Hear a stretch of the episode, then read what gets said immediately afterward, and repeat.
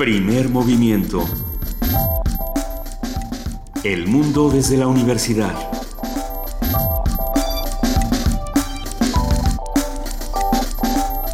Muy buenos días a todos los que nos están escuchando en el 96.1 de FM Radio UNAM. Hoy es 15 de octubre y arrancamos primer movimiento.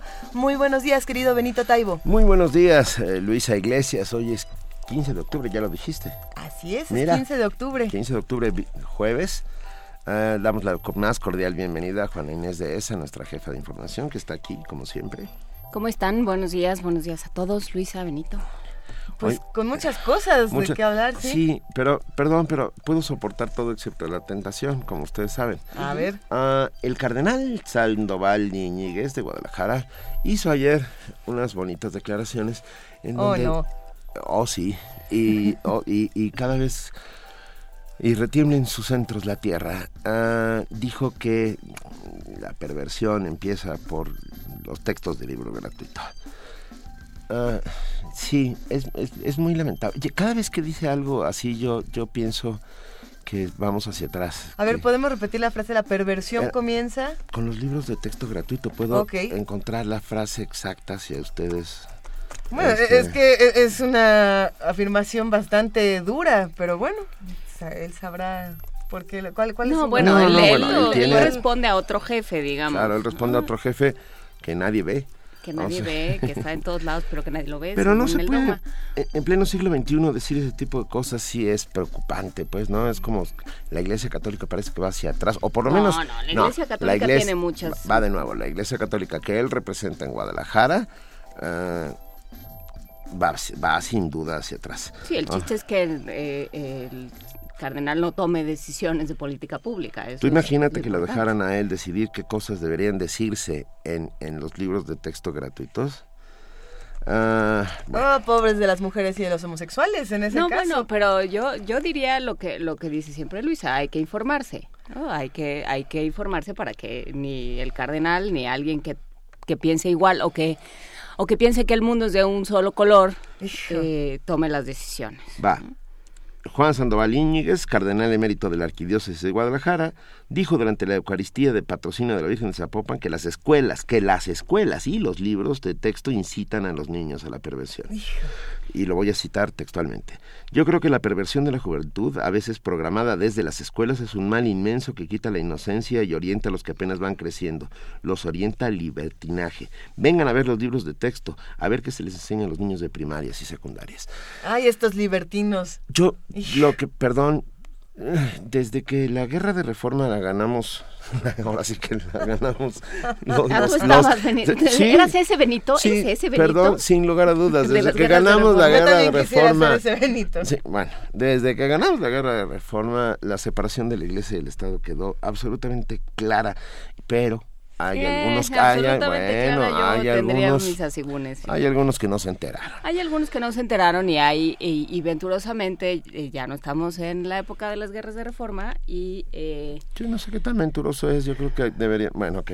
No bueno ya estamos en otro momento. Pues, y ya podemos decidir o podemos informarnos por otras vías que no sean el cardenal. Por eso aquí en Primer Movimiento va a privilegiar el conocimiento y la información. y a, todo, y la libertad de expresión. Así es. Y, y, el conocimiento, eso es lo más importante. El conocimiento ante todo.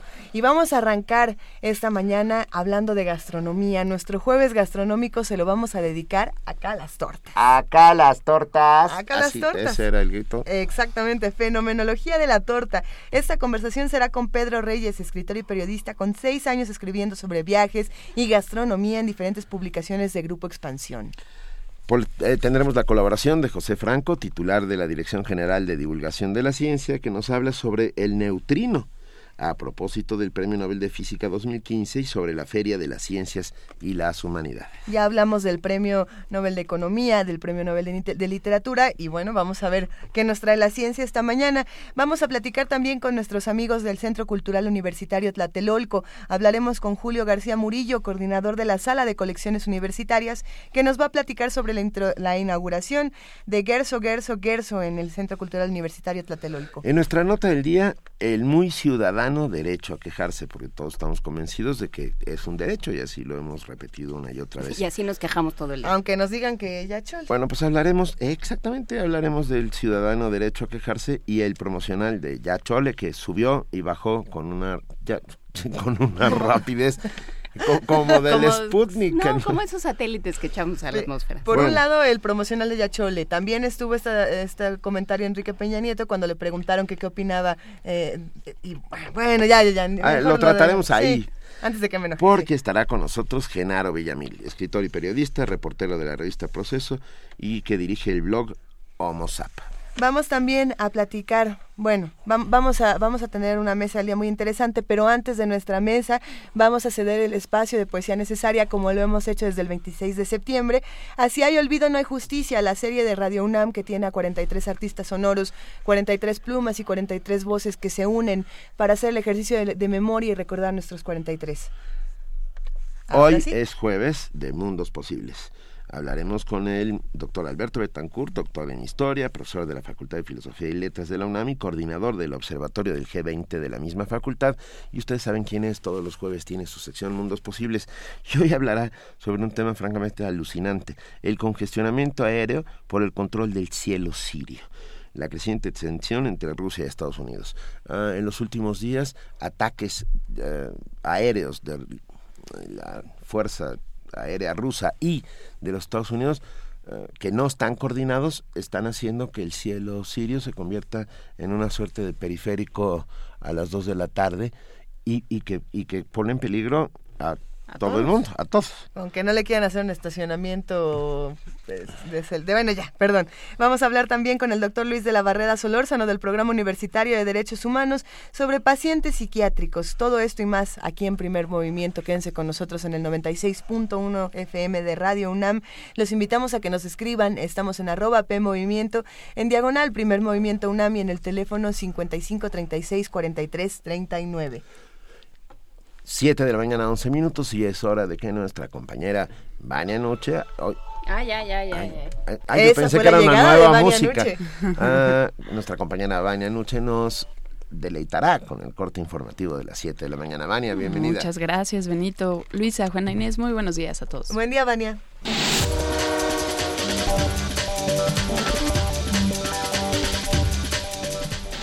Iniciamos con información nacional. La Suprema Corte de Justicia de la Nación atrajo un recurso que impugna el nombramiento del ministro Eduardo Medina Mora.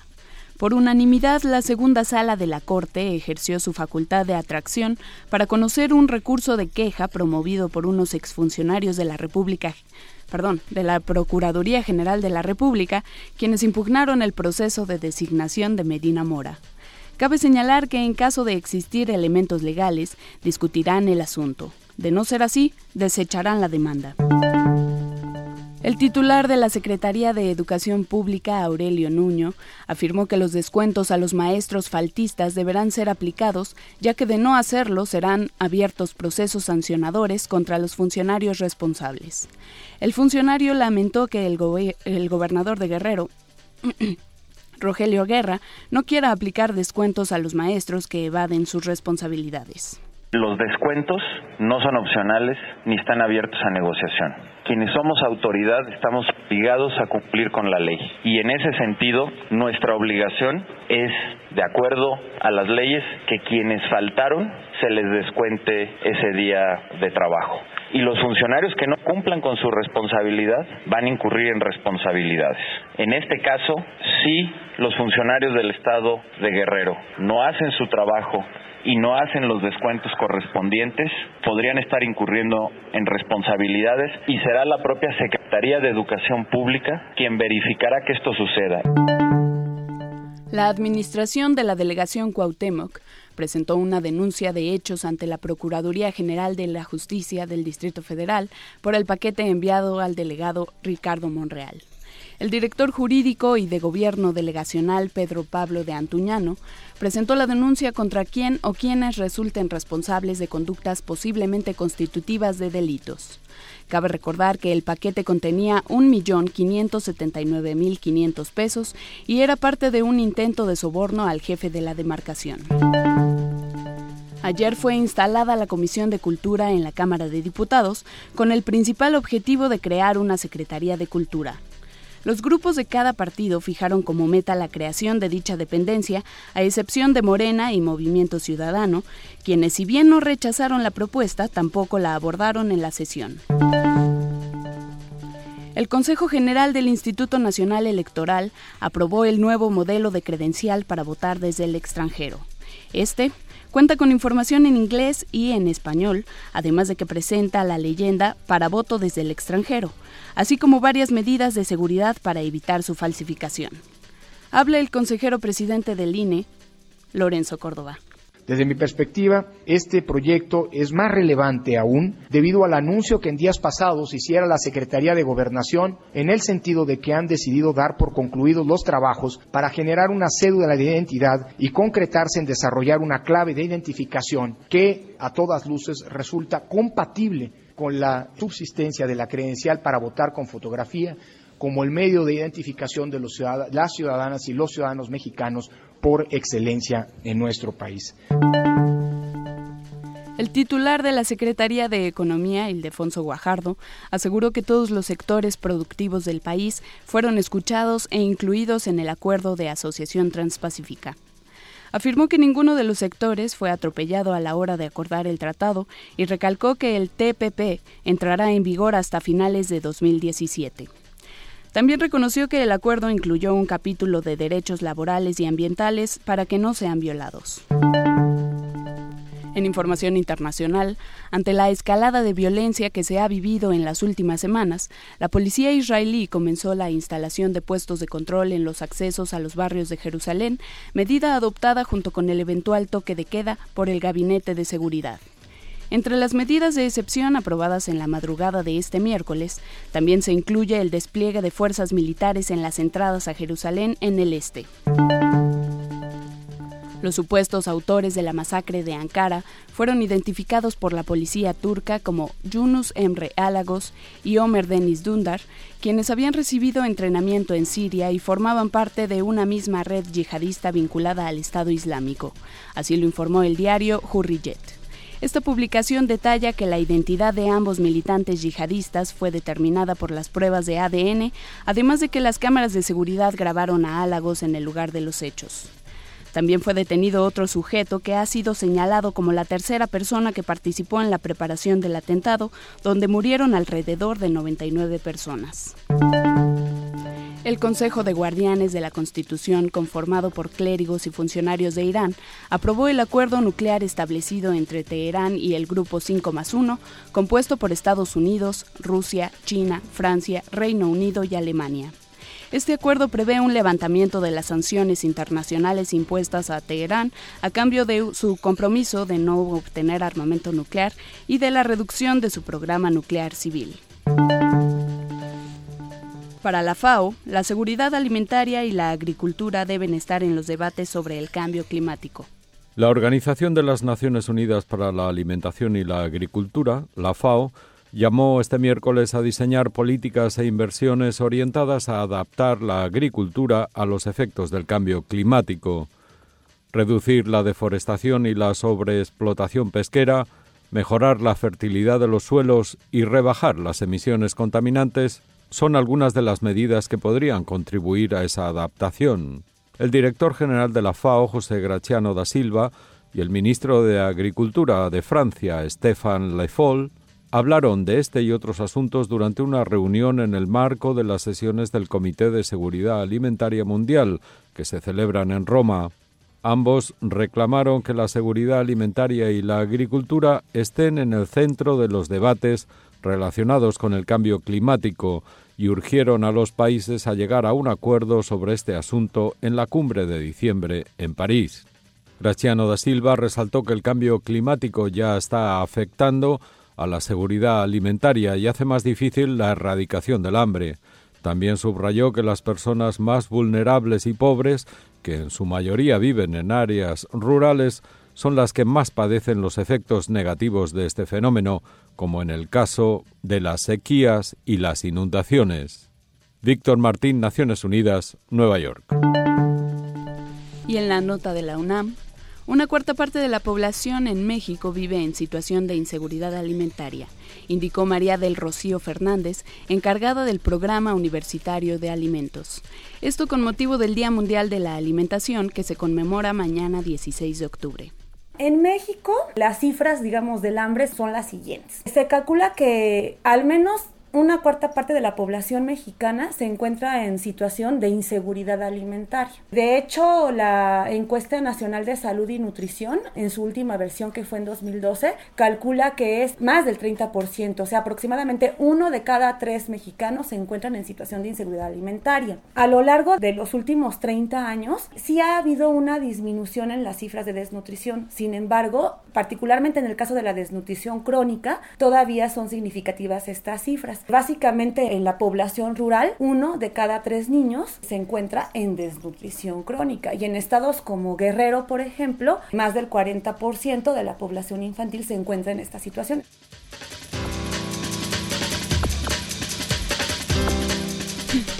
Mil gracias a nuestra compañera Vania Nuche por este corte informativo de las 7 de la mañana. Vania, nos escuchamos a lo largo del programa. Por supuesto que sí. Muy buen día a todos. Buen día.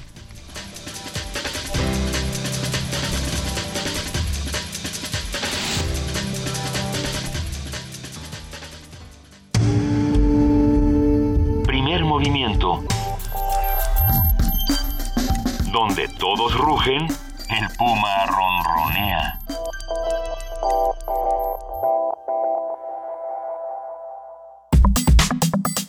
Jueves gastronómico.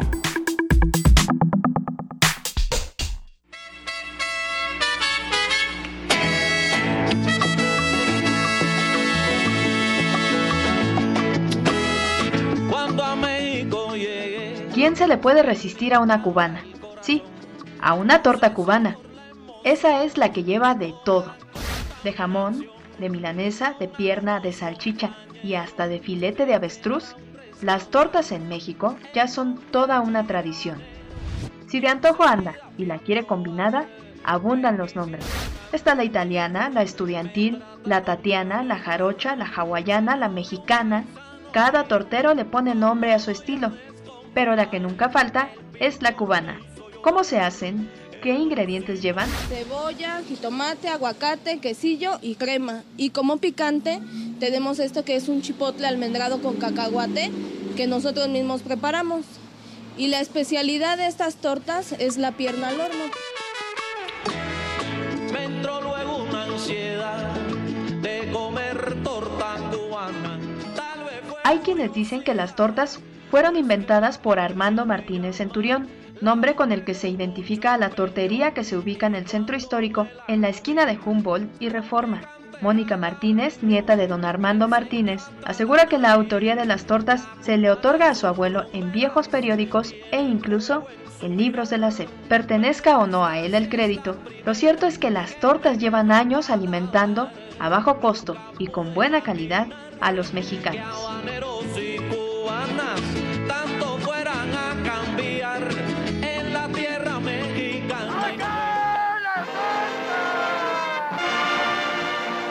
Las tortas son importantes para los mexicanos. Esto se comprueba en la película Acá las tortas, dirigida en 1951 por Juan Bustillo Oro y protagonizada por la mismísima Sara García. Espere, se va por turno. Ahora usted. Tres de pavo. Tres de pavo, tres sesenta. De jamón, de chorizo, de pavo.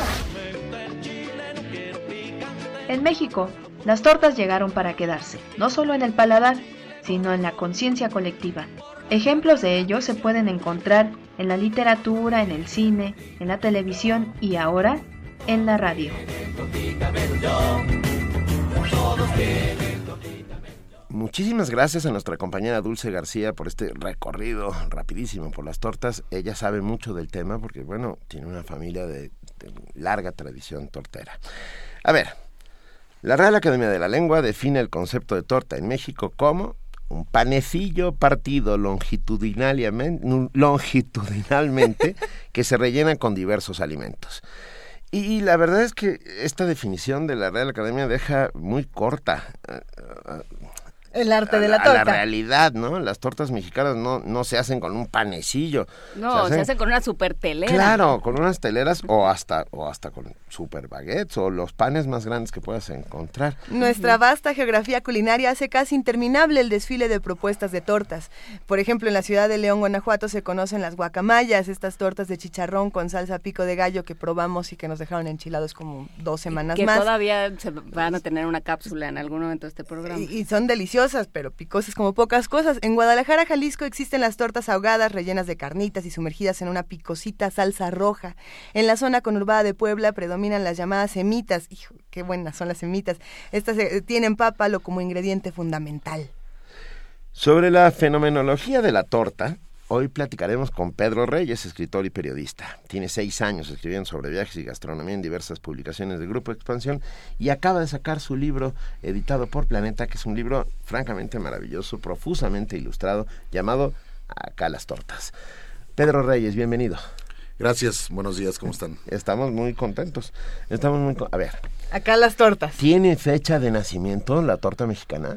Pues en realidad eh, se, le, se le adjudica, bueno, ya oíamos ahorita en la cápsula eh, que se tiene registro de la primera tortería, la tortería Armando de, de don Armando Martínez Centurión, que es a finales del siglo XIX. También se le adjudica a cocineras poblanas, ¿no? Este, como muchos de los platillos que, que hoy eh, ensalzan la, la- la gastronomía mexicana, pues se dice que vienen de Puebla. En tal cual un registro, Salvador Novo, Jorge Ibargüengoitia eh, mencionan a, a don Armando como el creador de ellas. Mira.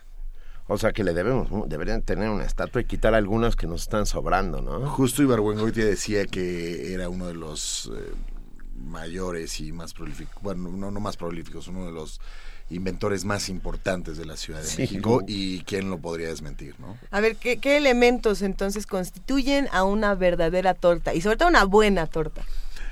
Pues bueno, una torta de entrada eh, debe llevar el pan del día, ¿no? Como, como bien decía Benito, eh, una, una telera, una buena telera, una telera está divididas por, por líneas esponjosas a las que las que puedan contener esta serie de cosas de las cuales se componen las tortas mexicanas, particularmente las tortas chilangas. Eh, las tortas eh, inicialmente se, se, eh, se bautizan como tortas compuestas, precisamente porque están eh, rellenas de una serie de cosas. De, de Sí, no digamos, tienen un ingrediente, tienen Exacto. por lo menos cuatro, sino Por que lo chiste. menos. Sí. Eh, eso es lo que diferencia eh, a las tortas mexicanas de cualquier bocadillo del resto del mundo, ¿no? Que generalmente tienden a ser sencillos.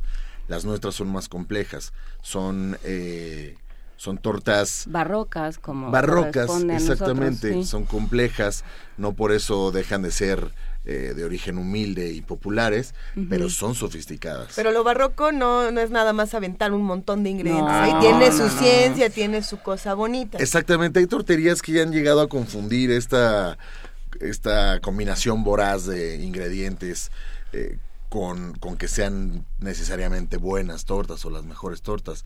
Yo creo que no va por ahí, como tú dices, eh, debe existir un equilibrio, como en todo platillo, debe existir un balance de sabores, eh, contenido graso, proteico, ácidos, y, y eso te va a generar una buena torta. ¿Y qué hacemos dudas. con las tortas de chilaquil, por ejemplo? Nos escribe Inés Vargas y nos dice, en Alfonso Reyes y Tamaulipas están las tortas de chilaquil, un lugar que yo no conozco, pero que aparentemente este, hay que hacer fila durante horas enteras este, para conseguir una. Hay tortas, la torta de tamal que por desgracia es parte de la canasta básica. ¿Por qué por desgracia? Porque somos el país más obeso del mundo, Benito. Eh, Pero la siento. torta de tamal no tiene la culpa. ¿Cuándo has visto a un gordito disparar desde la, una torre a, a las personas inermes que hay abajo? Nunca. No hay necesidad porque la- no, no son inermes porque traen el arma adentro. ¿Qué, qué Traen ingredientes? una arteria a punto de explotar. ¿Cuáles son los ingredientes que tú nos recomendarías para una torta inicial? Bueno, en realidad, eh, lo bonito de las tortas es que pueden, pueden estar rellenas de, de lo que sea, en la cantidad que sea y sobre todo con lo que más nos guste. Eh, creo firmemente que alguno de los invitados que no pueden fallar a la cita es el aguacate. ¿no? Eh, Los frijoles. Los frijoles. También depende de qué torta estamos hablando, porque por ejemplo una torta de bacalao no le hace falta más nada que el bacalao. Pero es que el bacalao ya lleva ya lleva una de serie cosas. de cosas, exactamente, ¿no? Eh, existe aquella torta que simplemente lleva aguacate, frijoles y panela, paté, Mm. ¿no? Entonces, eh, ahí se lo dejo más bien a, a cada comensal de a pie. Las tortas tienen que ver sin duda con la imaginación. Eh, nos dice Macintario, la torta demuestra que hay método en la locura. Exactamente. Y es completamente cierto. Ah, en, en medio de esos dos en, panes que constituyen una telera, que es, que es de donde... Las tortas se hacen con teleras, dejémonos de historias. Hay otras posibilidades, el bolillo puede ser un bonito sustituto, etcétera. Una Pero, baguette, una pero la telera tiene un tamaño perfecto para contener al universo de Pero posibilidades. no cruje. El problema con la telera es que no cruje. Sí cruje, sí, sí cruje. sí Pero cruje. es que ya lleva un rato, ¿no? Bueno, es que estás, Desde estás comprando del día, tortas como ya. decía Pedro, no es. ya estás comprando tortas. Bueno, para hacer acá las tortas, llevas cuántos años comiendo tortas en cuántos lugares. Bueno, en realidad, comiendo tortas llevo más de 25 años. o sea, se- ya te van a dar tú. Y no creo que alguien lleve menos. Es decir, Cierto, es muy cierto. Eh, la torta eh, la conocemos desde niños, por eso nos es tan entrañable a los mexicanos. Por eso es un tema, además de sabor, es un tema de nostalgia, ¿no? Todos conocimos las tortas en nuestras mochilas. ¿no? ¿Eh? Es una comida completa que nuestras madres, eh, poniendo en la, en la mochila, eh, se despreocupaban, ¿no? Porque sabían que íbamos a tener una comida balanceada, completa, que se podía comer con las manos, que se puede transportar, que a la hora del recreo la torta sigue intacta, ¿no? Entonces, eh, cerca de 25 años yo comiendo tortas, particularmente para, el- para el- la publicación de acá las tortas, nos llevó más o menos eh, un año. ¿Fue un minucioso trabajo de campo?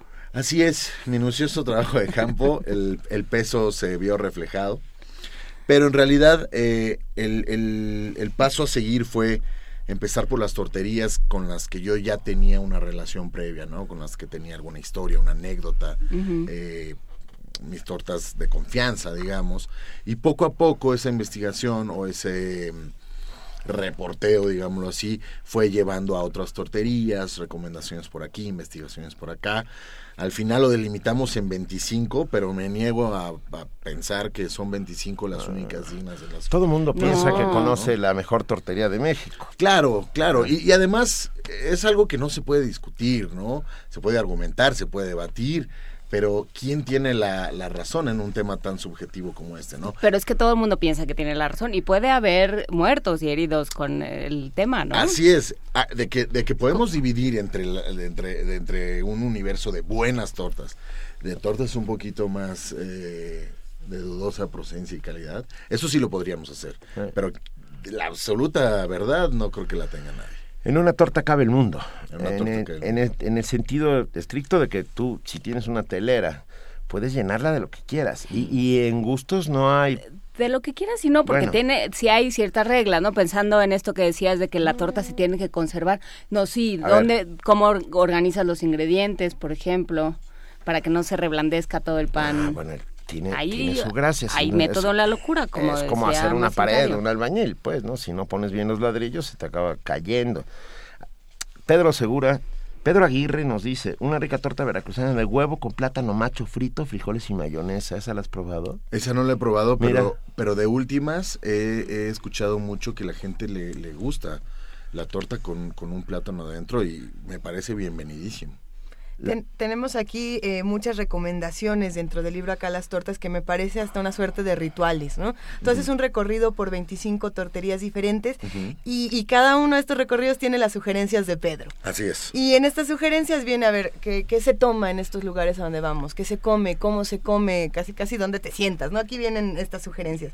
Y, y me llama mucho la atención eh, los acompañamientos de las tortas, eh, estas bebidas que uno tiene necesariamente que pedir para que no se te atore exactamente, ¿no? Desde el boing de mango, el atole, el agua de limón, ¿cuál es el mejor acompañamiento para una torta? Pues, pues justamente depende de cada torta, ¿no? Uno me imagino, por ejemplo, me- eh, empujándome una torta de tamal con un refresco. Exacto. ¿No? Con un atole, con un ¿no? atolito. Atolito. claro. ¿Acaso con un jugo en la mañana? Pero, por ejemplo, sí te puedo decir que una torta de milanesa acompaña bien eh, un agua de fruta, un refresco incluso. Un refresco rojo que solo Refresco existe en. México. La Mundet roja, hay que exacto, decirlo, la famosa la Mundet Mundet roja. roja. Así Yo- es que por ahí, eh, por ahí hace una aparición en las, en las tortas vikingas, porque precisamente el día, el último día que fui a las vikingas, me tomé un prisco mundet. Es una maravilla. Es una maravilla, Porque claro. además el prisco es un- una fruta que no existe. No, es... es Bueno, existe en la fábrica de Mundet, tienen unos árboles de prisco que dan, en- Claro, ¿no? que en que tienen grifo. mu- muelen los árboles. No, no tienen En grifo. realidad es el, el- el único, el único refresco de, de grosella. Sí. Que también es un tema nostálgico porque la grosella, todos la conocimos en un carrito de paletas. Exactamente. Ajá, nunca nadie, o sea, Nadie, no, no, no hemos visto la fruta, no, No, sabemos en que es una que hubo una fruta. No, no, es una fruta, la Es una grosella es una Es como una- fruta- es una valla, ¿no? Es una valla de la familia de las frutas del bosque, grosellas, arándanos, Las moras. A ver, Leonardo Terpán nos dice, ¿y ya han oído hablar de las tortas de taco? Pues mira, A te voy a decir este una anécdota que no está mencionada en el libro y por la cual he sido criticado fuertemente por mis amigos. Eh, afuera de mi escuela, también allá por Tepepan, había un, hay un camellón donde a esta hora deben estar una de las mejores tortas de tamal que he probado y quizá los mejores tacos de canasta que he probado también. Entonces, eh, en las mañanas era la decisión, el dilema, si, si unos tacos de canasta recién llegados con cebollita encima o una torta de tamal. Pues un día fue tan difícil la decisión que eh, se procedió a abrir una torta de tamal verde Salomónico el asunto. eh, incorporarle un taco de chicharrón prensado y eso me daba acceso directo a, a la salsa de los tacos, ¿no? Eh, que lleva esta Y, cebollita y- cruda. y al Hospital. Nacional de Nutrición. Sí, sí, que además está, no está lejos de ahí. la inauguración de la Eh, cocina fusión que le llaman. Sí, digo, digamos que la, la que esta costumbre o esta este accionar no, no debe ser muy bien visto porque, bueno, el pan y la tortilla son carbohidratos por igual, ¿no? Sí. Entonces es un carbohidrato llenador de otro carbohidrato y ahí empieza a ser un poquito cortocircuito. Eh, lo, lo que es cierto es que le- las tortas son un producto inevitable del mestizaje. No existiría torta sin la introducción del trigo a México, Cierto. ¿no? Y lo que le vamos poniendo adentro de verdad es que hay un mundo inmenso, inmenso de posibilidades. Ah, nos comentan, las muertortas, José Per- P. Cerrato dice, nadie podría olvidar las muertortas, que entre sus ingredientes fundamentales estaban las prote- proteínas bacterianas. Es que ese es un tema de higiene. Las muertortas están en el libro. Las muertortas son el último capítulo de Mira, este libro. Las muertortas es una... Me, me ayudó a escribirlo un, un buen amigo, Toño Sempere, que solía ser un gran... Ha sido cliente de las muertortas. ¿Qué son las muertortas? Las muertortas son unas tortas que eh, incluso la portada fue es, es, es producto de una visita a las muertortas. Las muertortas es un puerto, es un puesto, perdón, de lámina callejero como cualquier otro, eh, pero tienen varias particularidades. Eh, de entrada son inmensas, no, no escatiman en el pero, pero inmensas en el, en el buen sentido. No es que estén revueltas de millones de, de Son ingredientes, generosas. Simplemente son generosas, sí. Tienen una exquisita eh, salsa de chipotles adobados Oh, sí. y tienen la particularidad de que están abiertas las 24 horas. Ah, ¿dónde están, eh? En, en el cruce de Acoxpa y Miramontes. Para los sureños, las muertortas era como un ritual iniciático. Si no te habías comido tu muertorta a las 2 de la mañana, no habías formado parte de la generación que se alimentó durante años y años de muertortas. Mencionabas algo interesante, es el chile. Eh, la salsa que le pones a la torta eh, hace a la torta. ¿no? Hablábamos de las guacamayas en, en Guanajuato y de cómo este pico de gallo extremadamente picoso que se te sube al cerebro y más allá. eh, si no tiene esa salsa, no es una guacamaya, así como si no tiene la salsa de chipotle, no es muertorta. Así es, las tortas ahogadas, el mismo caso. Las semitas se suelen comer con un chile serrano aparte, ¿no? A mordidas. Entonces las muertortas eh, era una parada obligada para borrachos sureños, ¿no? Eh, 3 de la mañana, 4 de la mañana, en vez de ir por ahí por un O par de desvelados, tampoco hay que decir que todos los que van a las 3 de la mañana están borrachos. Desvelados. Vamos a dejarlo en desvelados. A ver, Pedro, ¿cómo se llaman esas tortas que casi casi te pagan por terminártela? O, sea, o que te la dan gratis. Bueno, hay, hay varias, ¿no? Son digo, cada tortería tendrá su nombre, tortas colosales, tortas monumentales, etcétera. Eh, las tortas, por ejemplo, en el cuadrilátero, en la calle Luis Moya, Mm. las tortas de, de los luchadores, son unas tortas inmensas, inmensas realmente, se las podrían comer seis personas sin broncas. La producción está haciendo la señal oficial de la mega torta. Sí. Yo creo que están quedando un poquito cortos, yo lo haría más o menos como así, ¿no? Son, son Como que tamaño llevan- de un antebrazo. Estamos... Así es. Y la verdad es que sí, uno no entiende, uno no logra entender cómo una persona se puede comer algo así. Pero si te la comes en 15 minutos es gratis. Es gratis, claro. No, Y- bueno, y de ahí y de ahí una congestión. Claro, y hay muchísimos puestos en los que hacen las tortas vikingas que se encuentran en Santa Fe también. Si te le llegas a comer la vikingo, no la pagas. Y si no la pagas, te va muy bien, porque además cuesta como 400 pesos, ¿no? Ay, qué horror. Entonces, Pero a ver, eh, hay un problema estructural con las tortas. ¿no? Este, ahorita que decías de la megatorta, ¿cómo, ¿cómo te comes eso? O sea, la torta tiene que ser...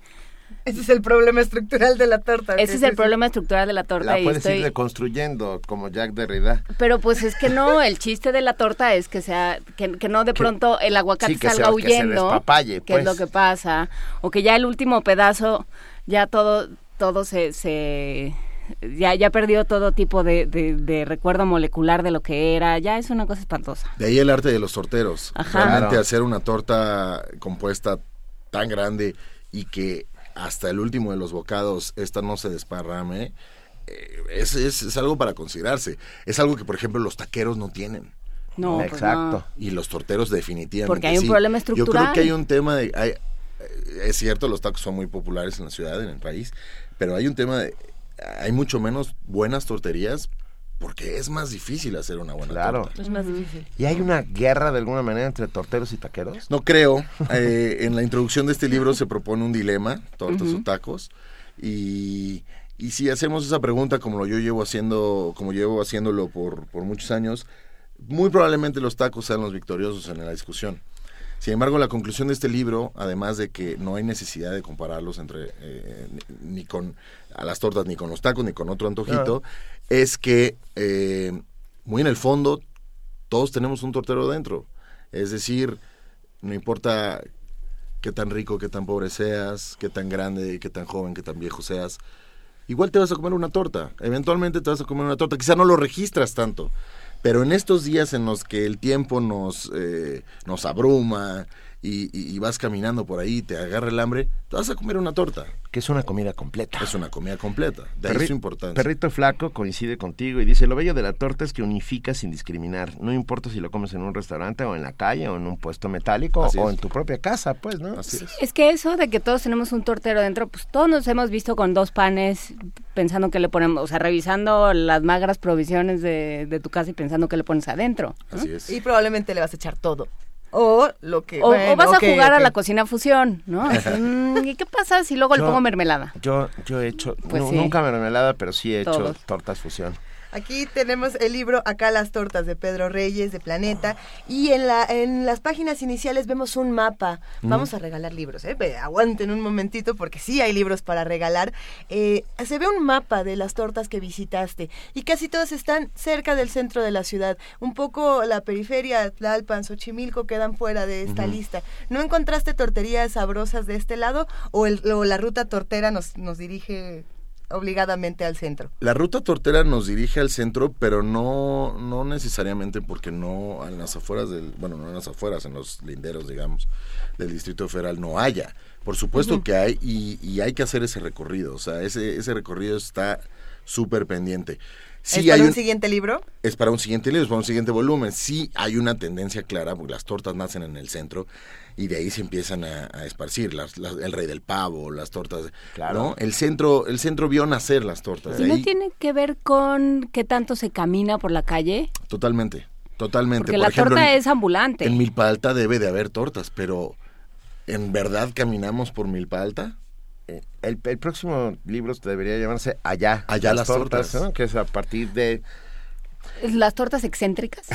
la Claudia Guerrero dice, torta de tamal y taco de canasta, bien extremos están en primer movimiento en el jueves gastronómico. Bueno, solo fue una sugerencia. Que vamos Pero- a tener que probar a ver qué pasa. Pero lo que es cierto es que una torta puede ser un deporte extremo. O sea, puedes llegar a, a, a a excesazos, ¿no? Sí, Ah, sin duda. ah, una vez yo intenté comerme una de las del monje loco y no pude comerme ni la mitad. Y mira que yo Y soy un, mira y que- mira que soy un profesional. ¿eh? Vamos a regalar entonces dos libros de Acá las tortas de Pedro Reyes. Que está buenísimo. Este, además se antoja, tiene unas imágenes impresionantes, tiene, tiene un contenido riquísimo. Yo creo que todos los que, los que lo tengan en casa lo van a disfrutar. ¿Cómo lo vamos a regalar? Lo vamos a dar a través de nuestras redes sociales. Muy bien, uno por Facebook y uno por Twitter. Nos tienen que escribir con su nombre completo y su correo electrónico, pero vamos a lanzar una pregunta porque hemos visto que las redes sociales eh, se, se inundaron con esta conversación, se llenaron de, de pan, de chile, de, de carnita. Entonces, Pedro, ¿qué le podemos preguntar a los dos radioescuchas que se van a llevar acá las tortas? A mí solamente me gustaría saber cuál es su torta favorita, pero lo más importante es que nos digan por qué.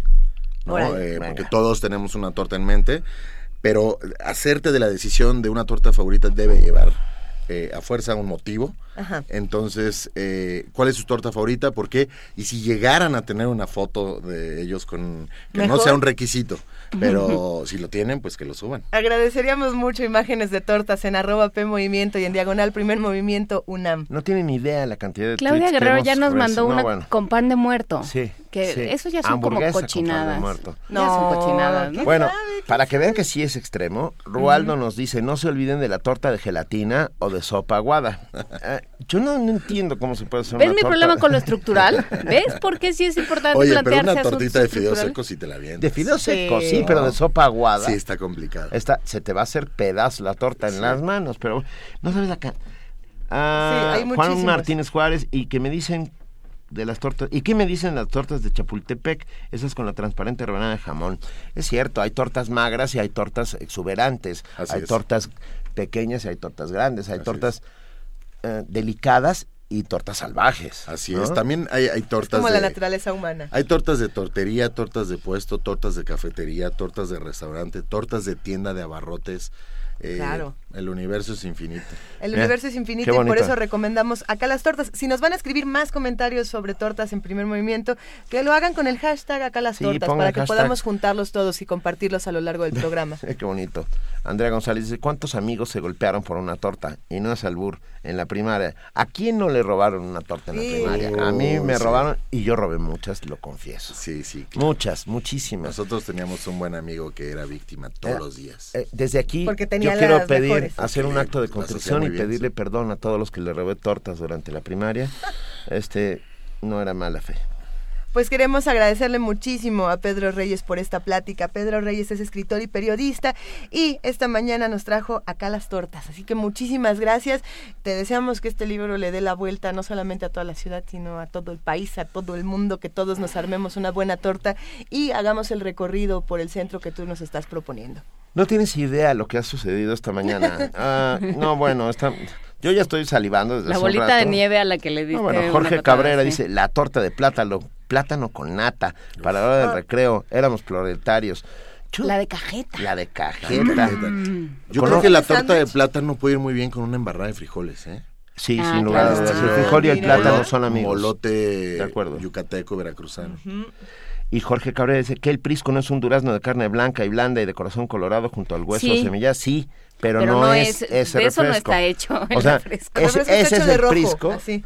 Ese es el prisco del- de la verdad histórica. El prisco de Mundet es un prisco rojo que no existe, es una Bueno, es que mezcla de había en las. Indias cuando llegó Sí. cuando llegó Colón, pero luego se extinguió, solo se lo quedó la mundial. Se lo comieron los tucanes. Sí. Ah, Gracias. Mil gracias, Pedro Reyes. Acá las tortas será sin duda un éxito porque todos tenemos dentro, a- si no a un tortero, a un comedor de tortas. Así es. Muchas gracias, gracias por la invitación. No, ha sido hombre, un todo un enorme- privilegio estar acá. Un enorme abrazo y de verdad mucho éxito. Acá las tortas, Pedro Reyes, editado por Planeta. Primer movimiento. La vida en otro sentido.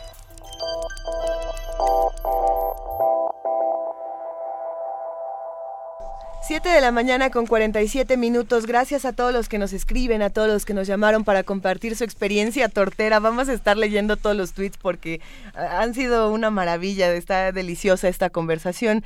Y otra conversación que vamos a disfrutar mucho esta mañana y que les va a encantar es sin duda la de José Franco, titular de la Dirección General de Divulgación de la Ciencia, que va a hablar esta mañana con nosotros sobre el neutrino. Buenos días, Pepe, ¿cómo estás? Muy buenos días, Luisa, qué gusto. Buenos días, Juan Inés. Buenos días, Benito. Buenos días, Pepe Franco. Mi carnal Benito. no, bueno. ¿Cómo va todo, Pepe? Muy bien, muy bien. Oye, se me antojaron mucho las tortas. Pues yo, sí. Yo, yo sigo siendo fan de las tortas. ¿Tú, ¿Cuál es la mejor torta que has comido en tu vida? Mira, a mí, yo, yo por alguna razón, las cubanas se convirtieron en así como mis favoritas hace ya un buen número de años. Ok. Estas que tienen un chorro de cosas. Eh, sí, Será porque soy demasiado goloso y, y quiero que todo esté ahí puesto, ¿no? ve- venga. Nos da, nos da gusto, Pepe, compartimos. a Pero mí también las cubanas ahorita nos vamos a echar una torta de neutrino. Una torta de neutrinos. Bueno, esa esa no alimenta mucho. Pero Yo tiene sé. masa diversa. Tiene masa Tiene- diversa. Tiene masa pequeña. A ver. Tiene una masa pequeña y además este el neutrino es muy tímido, es una partícula súper tímida que no le gusta interactuar mucho con el resto de las partículas. ¿Saben ustedes cómo se descubrió el neutrino y por qué se llama neutrino? ¿No? No, bueno, pues miren, el, eh, el tema es un tema muy padre porque es un tema que tiene que ver con la estética, o sea, la estética en la ciencia, eh, el arte en la ciencia, la filosofía en la ciencia, el sentido de equilibrio que hay en la ciencia. Eh, hay una, el, el, el núcleo de todos los átomos tiene dos tipos de partículas, los protones que tienen carga positiva y los neutrones que no tienen carga.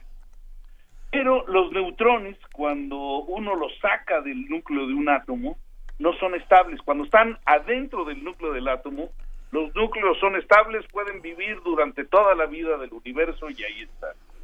Sin embargo, si uno, por algún método, digamos, este, con radioactividad, eh, un núcleo de un átomo emite un neutrón, ese neutrón tiene una vida media muy cortita. ¿Y saben en qué, en qué se convierte? Se convierte rápidamente en un protón y en un En electrón. un electrón, sí. Entonces, eh, el protón tiene carga positiva, el electrón tiene carga negativa y el neutrón no tiene carga, entonces la carga se conserva. Sin embargo, el protón es una partícula grandototota comparada con el electrón. El electrón es una partícula chiquitita, es una partícula muy, muy ligera que no se ha podido saber el tamaño que tiene, no se le ha podido medir radio, o sea, para todo fin práctico, el electrón tiene radio igual a cero, o sea, es chiquititita y son dos partículas que tienen eh, características diferentes. Entonces, los físicos decían, bueno, pues qué padre que ya sabemos que un neutrón está compuesto por un protón y un electrón, pero siendo partículas tan diferentes el electrón y el protón, entonces aquí hay algo chistoso, porque además el neutrón es casi indistinguible del protón. O sea, lo único que aparentemente las distinguía antes era la carga, pero tenían básicamente la misma masa, las mismas dimensiones, o sea, las dos grandotas, el protón grandote y el, el, el, el neutrón, pues así como, como su gemelo, nada más que sin carga.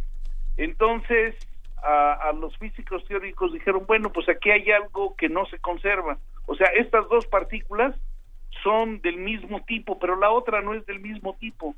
Entonces, aquí hay algo que no se conserva, aquí hay una parte simétrica que no está conservada porque debía de haber alguna otra partícula que fuera tan ligerita como el electrón que formara parte de este sistema y no la estamos viendo.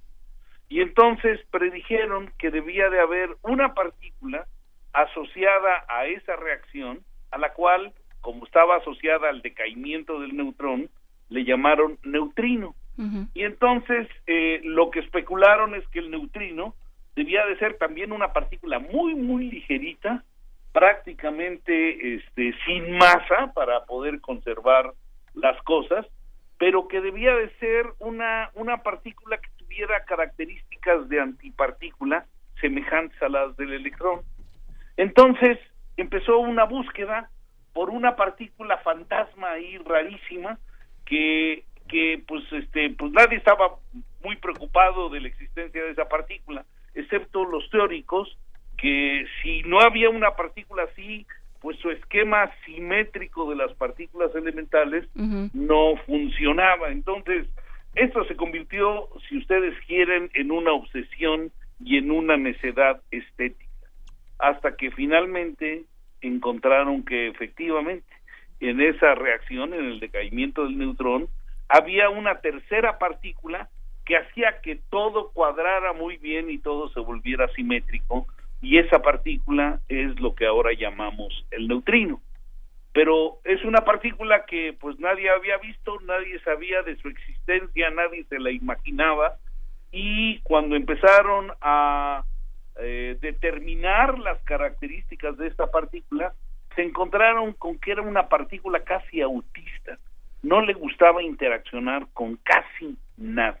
Entonces, una partícula muy seria, sí pues no sé si seria, pero pero más bien como autista, ¿no? O sea, este pasaba por por por muchos este gramos de material y no interaccionaba con uno solo de los átomos, o sea, podía atravesar miles de millones de átomos y ninguno era era tocado por esta partícula. O sea, la partícula era muy, muy, muy, muy timidona. Perdón, Pepe, ¿esto querría decir que en este momento nos están atravesando millones de neutrinos? Pero por todos lados.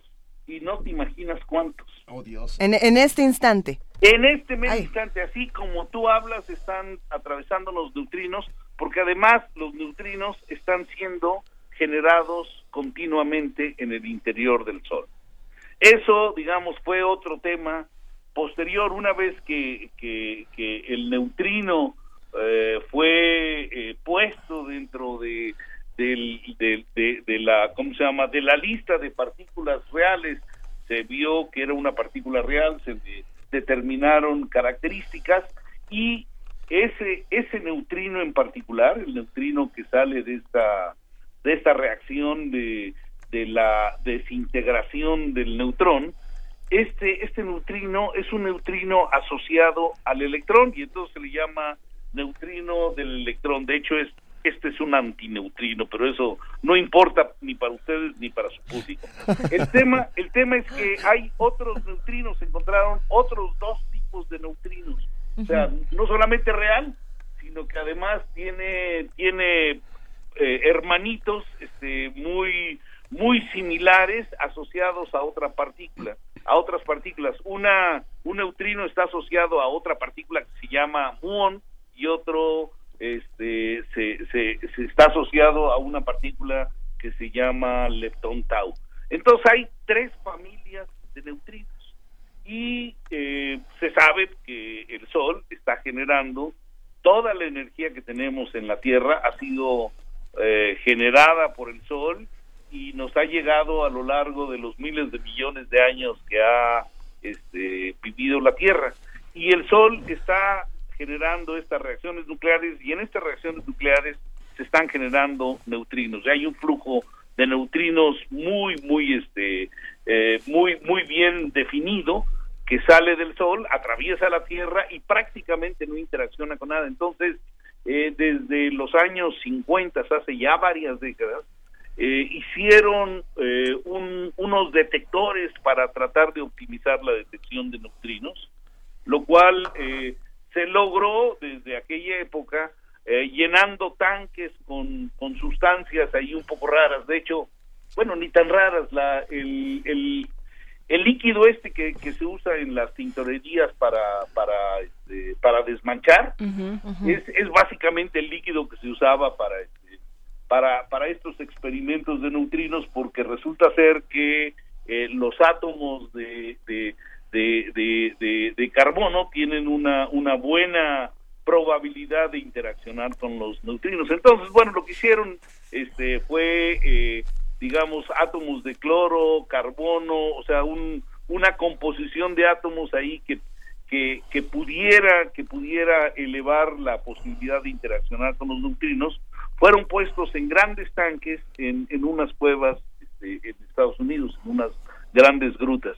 Y durante muchos años se estuvieron midiendo los neutrinos del Sol y se encontró que los neutrinos que uno encontraba del Sol eran menos que los que debía de encontrar.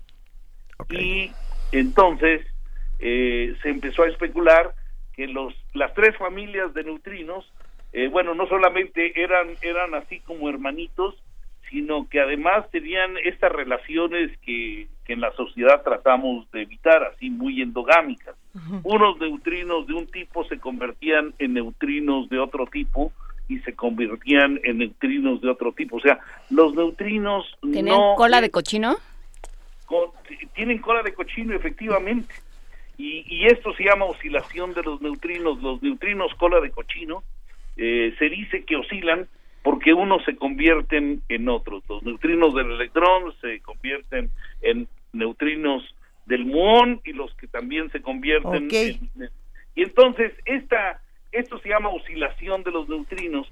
Y bueno se especuló durante mucho tiempo que esa era la explicación por el déficit de neutrinos que se observaban eh, del Sol.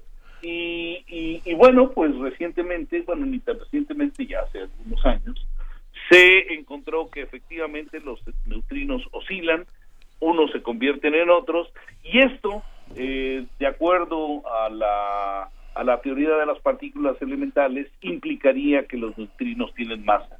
Una masa muy chiquitita, pero tienen masa. Pero la Y tienen. bueno, el, perdón, el Pero- premio Nobel de Física que, que se dio este año, pues se dio justamente por el descubrimiento de las oscilaciones de los neutrinos. Y, Pues y esta mañana aprendimos- pudimos entenderlo. Bien, aprendimos un montón sobre neutrinos. Millones de gracias, Pepe Franco, titular de la Dirección de Divulgación de la Ciencia de la UNAM. Te mandamos un enorme abrazo.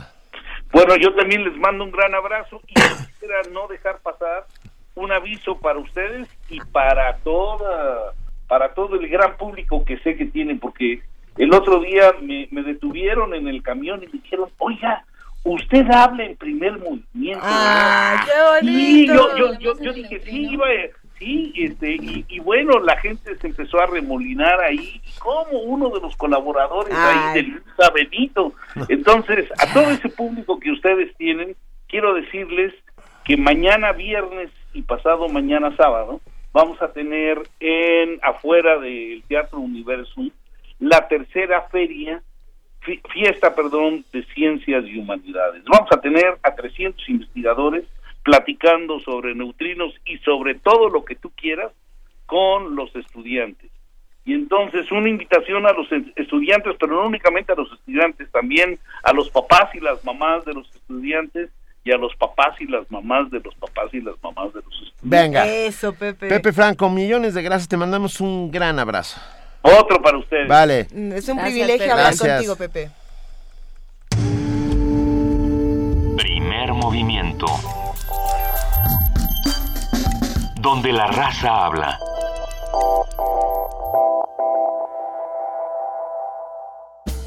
Hace algunos años se podía asistir al Cosmorama para ver cuadros de maravillosos paisajes y monumentos a través de un vidrio.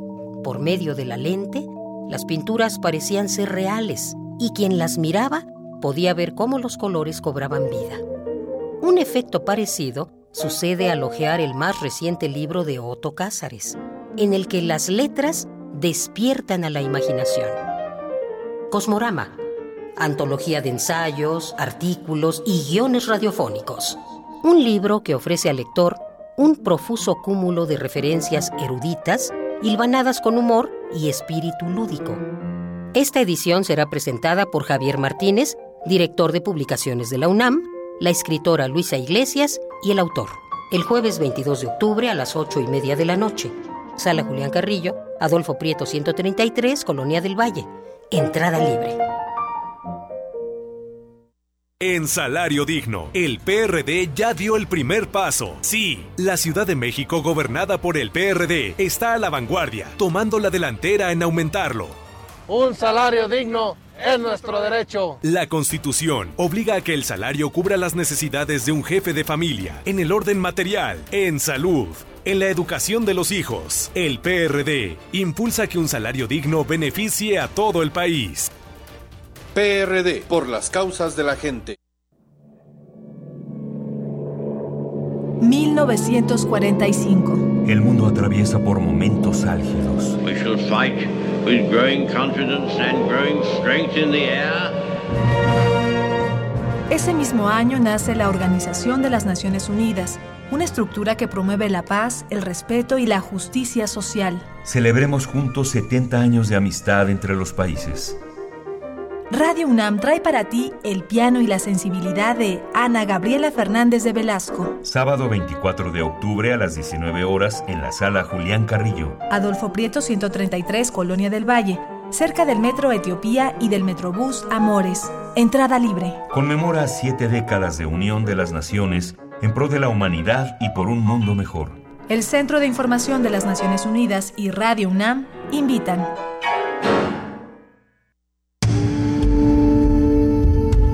Primer movimiento. Información azul y oro. Nos vamos al corte informativo de las 8 de la mañana con nuestra compañera Elizabeth Rojas. Muy buenos días, Elizabeth. Hola Luisa, Juana Inés, buenos días, buenos días a todos. Buenos días.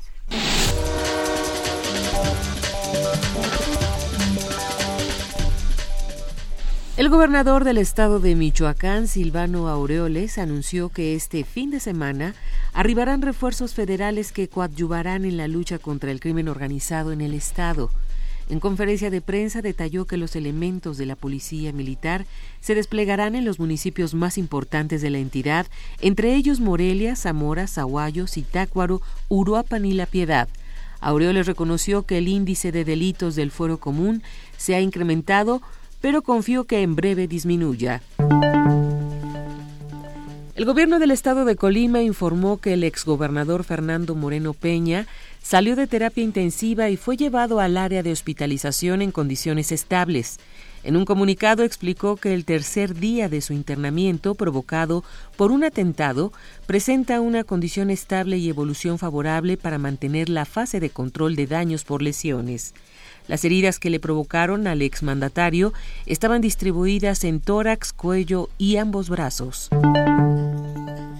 Ayer fue instalada en la Cámara de Diputados la Comisión de Transparencia y Anticorrupción. Agustín Basabe, diputado del PRD, dijo que la corrupción es el principal problema que enfrenta México. En mi opinión, tenemos que cuidar que no ocurra como ha ocurrido con otras reformas constitucionales que son después frenadas en las leyes secundarias, sus alcances, que cuidemos que las leyes secundarias del Sistema Nacional Anticorrupción estén a la altura de las exigencias de México y que trabajemos en, en ellas de la mano con las organizaciones de la sociedad civil. Hay varias, particularmente la Red por la Rendición de Cuentas, que están muy avanzadas en este tema. El subsecretario de Derechos Humanos de la Secretaría de Gobernación, Roberto Campa, anunció una iniciativa de la nueva ley de desaparición forzada que será enviada al Congreso. La iniciativa prevé crear un sistema nacional de búsqueda, también la asignación de personal y un presupuesto moderado. Por otra parte, el subsecretario reafirmó la negativa del gobierno federal a que sean entrevistados elementos del ejército por el caso Ayotzinapa. En información internacional, Estados Unidos enviará a unos 300 militares a Camerún para ayudar en la lucha contra grupos extremistas, especialmente Boko Haram. Estos se suman a los 90 efectivos que se instalaron el lunes. Las fuerzas estadounidenses trabajarán con el ejército camerunés en una operación temporal. Los soldados estarán armados para defenderse, pero no para realizar tareas de combate. El presidente Barack Obama aseguró que el envío de tropas responde a los intereses de seguridad nacional y que los soldados permanecerán en Camerún hasta que sea necesario.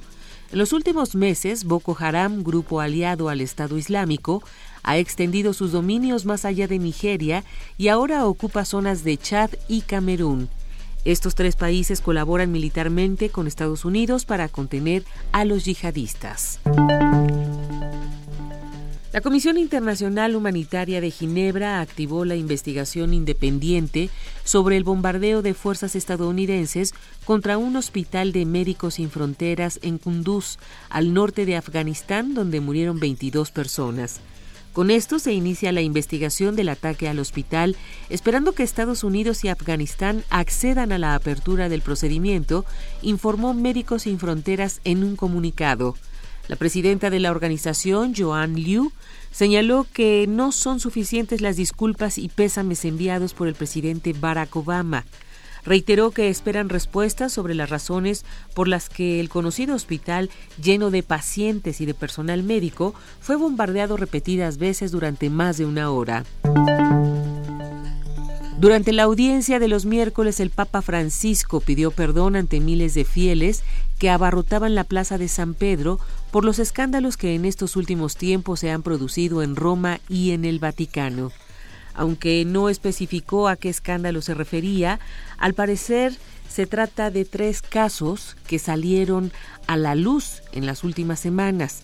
La declaración pública de homosexualidad de un prelado, las grescas entre obispos en el sínodo sobre la familia y la rebelión de una parroquia de Roma por la supuesta vida desenfrenada de un cura. Cifran en 100 millones el número de personas que necesitan ayuda humanitaria y protección.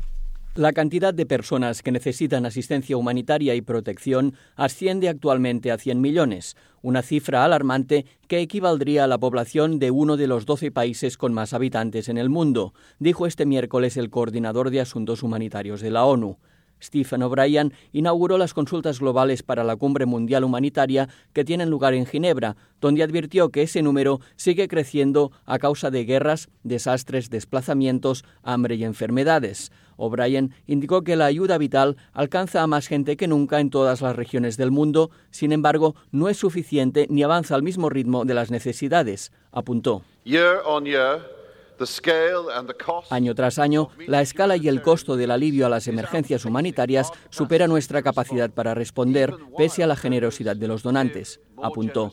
El coordinador humanitario agregó que además de la gran pérdida de vidas, en términos económicos, los desastres naturales causan daños estimados en 300.000 millones de dólares anuales, una cifra que se proyecta al alza. O'Brien enfatizó la urgencia de actuar rápidamente para evitar el empeoramiento de esta situación y el consiguiente sufrimiento de la población afectada por las crisis humanitarias. Jordi Trujols, Naciones Unidas, Nueva York.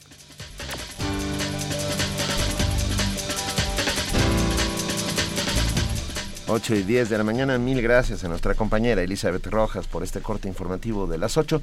Nos vemos a las 9, Elizabeth. Hasta el rato, Benito. Buenos gracias. días. Gracias.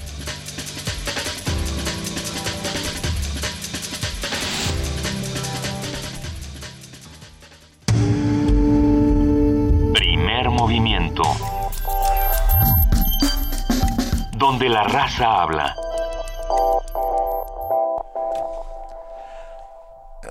Ocho y 11 de la mañana. La cantidad de tweets y mensajes ha sido asombrosa. Gracias a...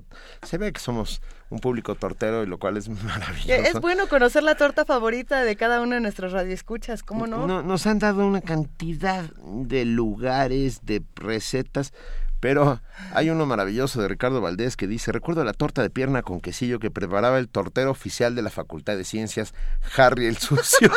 ¿Qué tendría que haber? O sea, No, bueno. ya para que seas tortero del, de CU y te digan Harry el sucio. y en ciencias. En ciencia, ya tienes que haber hecho una chamba importante. Y hablando de ciencias, de tortas, de neutrinos, de cosas que ocurren en la universidad, tenemos un anuncio que les va a gustar. Sí, recuerdan que eh, José Franco, titular de la Dirección de Divulgación de la Ciencia de la UNAM, propuso que alguno de los radioescuchas de primer momento le pusiera nombre a ese camión de la ciencia que va a empezar. Ya está, ya está por todos lados, en todas las prepas, los SH. La gira conciencia. La gira conciencia.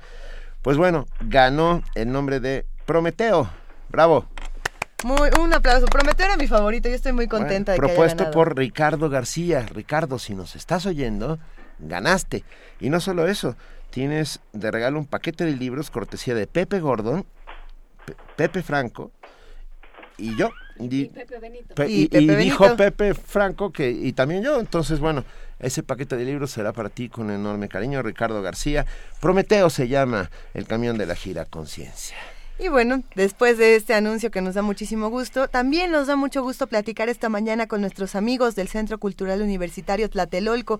Se encuentra en la línea Julio García Murillo. ¿Cómo estás, Julio? Muy buenos días. Hola, muy buenos días, ¿cómo están los tres? hay que bien, decir que. Julio es coordinador de la sala de colecciones universitarias y nos vas a hablar sobre Gerso Gerso Gerso que si lo dices tres veces se aparece Julio Es- es- en, en parte el título, parte del título sí es que, que sea una especie de invocación, a ver, a ver qué sucede de, de- de repetir tres veces Gerso, nos quedó claro eh aunque también es hay un, una especie de pequeña dictadura pedagógica, Ok. eh, porque a lo largo de, de la investigación es una, es una exposición que lleva casi un año de planeación ya. Eh, a lo largo de la investigación nos dimos cuenta que el nombre se ha escrito de, de maneras muy diferentes a lo largo de toda la historia de, de la vida de Gunther Gerso. Entonces, esa Z y esa S eh, quisimos presentarlas tres veces, por lo menos en nuestro título. venga tiene tiene tiene mucha lógica eh ¿Cuán- ¿Cuándo arranca Gerso Gerso Gerso La exposición la inauguramos este próximo sábado 17 de octubre en la sala de colecciones universitarias del Centro Cultural Tlatelolco y es una es, es como como siempre que hablamos del Centro Cultural y de la sala con ustedes eh, se las vuelvo a describir como es un absoluto y tremendo delirio la exposición de plano Em, absolutamente Qué maravilla. No, lo duraste tre- una décima de segundo. Pensamos en, en Gunther Gerso como este artista que también dialoga en este momento con otros artistas, ¿no? Su, obra está hablando y, la respuesta de los artistas jóvenes es, muy importante. Totalmente. Lo más importante de la exposición es que estamos a 100 años del nacimiento de Gunther Gerso, Em, pero planteamos que no queríamos hacer una exposición eh, retrospectiva tradicional. De hecho, nos estamos planteando que es una especie de anti-retrospectiva o anti-homenaje, no porque estemos transgrediendo la imagen de, o, el trabajo de Gerso, sino porque estamos intentando disponerlo y mostrarlo de formas en que nunca se había hecho. Si bien una exposición eh, retrospectiva generalmente es centrípeta, es ver de diferentes lados siempre la misma figura o el mismo artista. Ahora estamos intentando partir de Gerso para ver a distintos lados, eh, establecer las comunicaciones que él tenía con otros artistas, pero también las reinterpretaciones que puede tener ahora. Em, Gerso es un artista de, de moderno de la posguerra mexicana y, y estamos intentando eh, articularlo desde desde hoy, desde cómo cómo podemos empezar a entenderlo y cómo puede Gerso a una persona de 15, 8 o, o 60. 80 años interesarle en, en Pero- el lugar en que estamos viviendo hoy. Porque sigue siendo perenne, ¿no? De muchas maneras. Me quedé pensando, y me, por favor, corrígeme, Julio García Murillo, hasta en el cine estuvo Gerso, ¿no? Ah, con algunos telones que fueron de alguna manera muy famosos, o estoy confundido. No, no, no, no estás confundido. Sí hay, sí, la, la trayectoria de Gerso es absolutamente fascinante. Gerso inicia, em, bueno, parte de su carrera en el arte, no propiamente en la pintura, sino en el teatro. Gerso es escenógrafo y, hace escenografías durante los años 30 en un teatro en, Cleveland, en el Cleveland Playhouse. De ahí regresa a México y, sigue trabajando en escenografías, empieza a trabajar en cine y empieza a, trabajar también en su carrera pictórica de manera, unos dirían autodidacta, pero yo, yo creo que es uno de los pintores que técnicamente es de los más ilustrados que ha tenido México. Puede pintar como pintor del siglo XIV o, y utilizar al mismo tiempo acrílicos y experimentar con nuevas técnicas. Entonces, eh, por ejemplo, uno de los núcleos de la exposición es Gerso bajo el microscopio y, y analizamos dos obras de Gunther Gerso y encontramos cosas fascinantes, el uso de uso de acrílicos, pero Sí. también uso de capas pictóricas una atrás de la otra, atrás de la otra, tallándolas, justo como los maestros del Renacimiento o, materiales como copal, u otro tipo de, de, de, mm, de bases y barnices para trabajar que, que sabíamos, pero cuando lo pusimos en el microscopio ya nos dimos cuenta que el universo era mucho más vasto de lo que creíamos. Qué maravilla. Gerso, Gerso, Gerso se inaugura este sábado a las...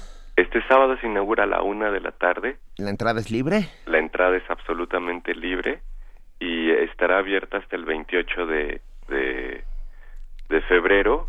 Y bueno, una cosa importante es que tam- tampoco quisimos hacer una retrospectiva como con una especie de mirada de curador dictador viendo absolutamente todo, eh, sino que invitamos a nueve eh, curadores, historiadores, cineastas, arqueólogos a que dieran cada uno su versión de Gerso. Entonces tenemos nueve versiones diferentes de Gerso en la exposición y en eso consiste. Venga, queremos estar ahí. Eh, para despedirnos, cuéntanos, por favor, Julio, dónde, cuándo, cómo y a qué hora. Es en el Centro Cultural Tlatelolco, específicamente en la sala de colecciones universitarias, este mm, sábado 17 de octubre. ¿Y cómo? También como, como queramos y Eso. como podamos. Eh, em, eh, es, es para nosotros un- un- una gran fiesta abrir esta exposición en honor a, a Gerso y, y, y en, y en antihonor, o como queramos decirlo. también. No- nos sumamos a esta fiesta, sin lugar a dudas. Mil gracias, Julio García Murillo, coordinador de la Sala de Colecciones Universitarias del Centro Cultural Universitario Tlatelolco. Te mandamos un gran abrazo y deseamos que sin duda sea un enorme éxito la exposición. Yo también. Vale. Muchísimas gracias y, y gracias también por este momento. No, hombre, un Gracias, hasta luego. Hasta luego. Primer movimiento. Donde la raza habla.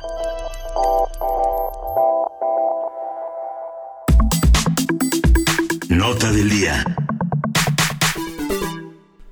El gobierno federal lanzó un par de spots para promover los resultados de las reformas estructurales impulsadas por el presidente Enrique Peña Nieto.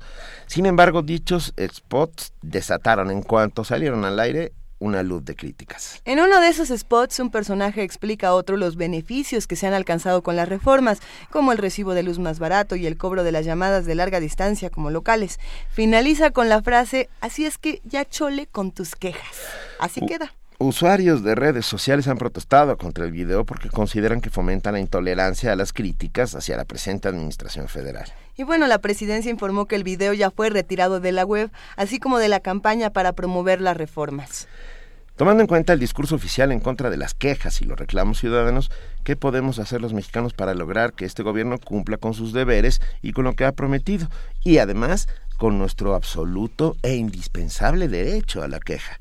Hoy platicaremos sobre este derecho a quejarse y para ello nos acompaña y lo agradecemos inmensamente Genaro Villamil, escritor y periodista, reportero de la revista Proceso y eh, dirige el blog Homosap y además escritor y amigo. Genaro Villamil, bienvenido. ¿Qué tal, Benito? Buenos días, y un abrazo y buenos días a Bueno, todos. oye, tenemos el spot, ¿lo oímos? Sí, ¿cómo no? Venga. Ay, ya chole con eso de las reformas. ¿Cómo que ya chole? ¿Te acuerdas lo que pagábamos de luz? Pues mira, ahora pagamos menos. Y todas tus llamadas de larga distancia ahora las cobran como locales. Además ya nos volvimos formales y nos dieron el seguro. Y todo esto, ¿sabes por qué? ¿Por qué? Pues por las reformas. Así es que ya chole con tus quejas. Espérate, déjame ver qué más dicen de las reformas. Mover a México. Gobierno de la República. Bueno, ahí está eh, el promo, ya chole o, o no ya chole, Genaro Villamil. Así es, pues es un es un reflejo de cómo creen que piensan los mexicanos, ¿no? Y qué vaciados somos, ¿no, Genaro? Y que todos decimos ya chole, ¿no? Ajá. O sea, es la caricaturización e infantilización una vez más de la sociedad mexicana y de sus reclamos, o sea, no es un spot promocional del gobierno, sino un, sino un spot eh, pues más bien eh, muy ofensivo, ¿no? Para, el- para la forma de ser de, de los mexicanos que pretenden ser chistoso, ¿no? Y para la democracia, ¿no? Ofensivo Así es. para la democracia. Es ofensivo para, en primer lugar, pues para el derecho a la disidencia, ¿no? Claro. y el derecho al reclamo, como, como ustedes mencionan, del queja. Es también un intento muy fallido de querer encubrir el, el apoyo eh, que no existe realmente eh, a las reformas estructurales de Peña Nieto, no existe en los niveles como ellos quisieran, ¿no? Entonces es, es muy ofensivo, la verdad. A ver, ¿cómo? Vamos a hacer un pequeño recuento, Genaro. Sí, a, a estas a las 8.22 de la mañana, que yo sé que no es fácil, pero bueno, te lo agradecemos enormemente. Hacer un recuento de borregos. Va- No, vamos a hacer un recuento de, de cómo se ha mostrado este gobierno con respecto a la crítica ciudadana. Es un gobierno muy intolerante, por supuesto, al, a la crítica, a la disidencia. Es un gobierno que ha intentado criminalizar la protesta social, ¿no? Desde, no solo desde el, desde el gobierno federal, sino desde su origen, desde el gobierno del Estado de México, con, con Salvador Apenco y con otras movi- movilizaciones. Y es un gobierno que eh, responde ante la queja y ante el reclamo con eh, una pues, con spots como estos, es decir, con regaños, con eh, verdades históricas, con retórica histérica, ¿no? es eh, esta esta retórica ahora contra el populismo es una retórica histérica porque además digo la gente ni siquiera es un tema que esté en la preocupación del ciudadano común y corriente, ¿no? Eh, la preocupación está en el, en el nivel de, del peso frente al dólar, en la cotización del peso frente al dólar, en la inflación, en la falta de crecimiento económico, etcétera, ¿no? Entonces, hay un hay una constante en donde no se acepta ni la queja ni la crítica, sino que se le pretende aplastar y, y el intento este fallido de, de, de burlar o de, o de hacer parodia, pues le salió el tiro por la culata. ¿no? Pero durísimo. Pero además, Genaro, a ver, que tienen un problema en el gobierno federal de comunicación. Ah, creo que nos va quedando más que claro, ¿no? Constantemente, ¿puedes hablarnos sobre ello, por favor? Lo que hace el gobierno federal es confundir la publicidad con la comunicación. A ver, comprar espacios de tiempo aire en medios electrónicos y realizar spots no es comunicar. Eso es simple y sencillamente hacer publicidad, hacer propaganda y que está bien Cierto. eh, y forma parte de un proyecto de comunicación social. El problema es que crean que eso significa comunicar. La comunicación es un diálogo con la sociedad. La comunicación es, una, es, es, es, es un entendimiento justamente con los sectores más críticos, no con los sectores que, son, que, los, que los apoyan, porque si tú solo dialogas con los que te apoyan, pues lo que se vuelve es una especie de monólogo, ¿no? ¿Eh?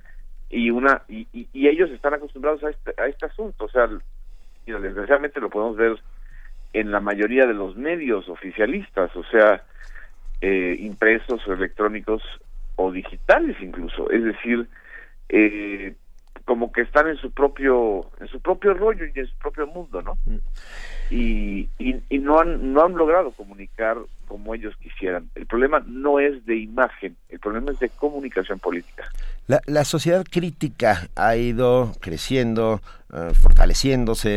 eh, ya no estamos en los tiempos de qué hora es la que usted diga, señor presidente. ¿O- Así es. ¿O sí?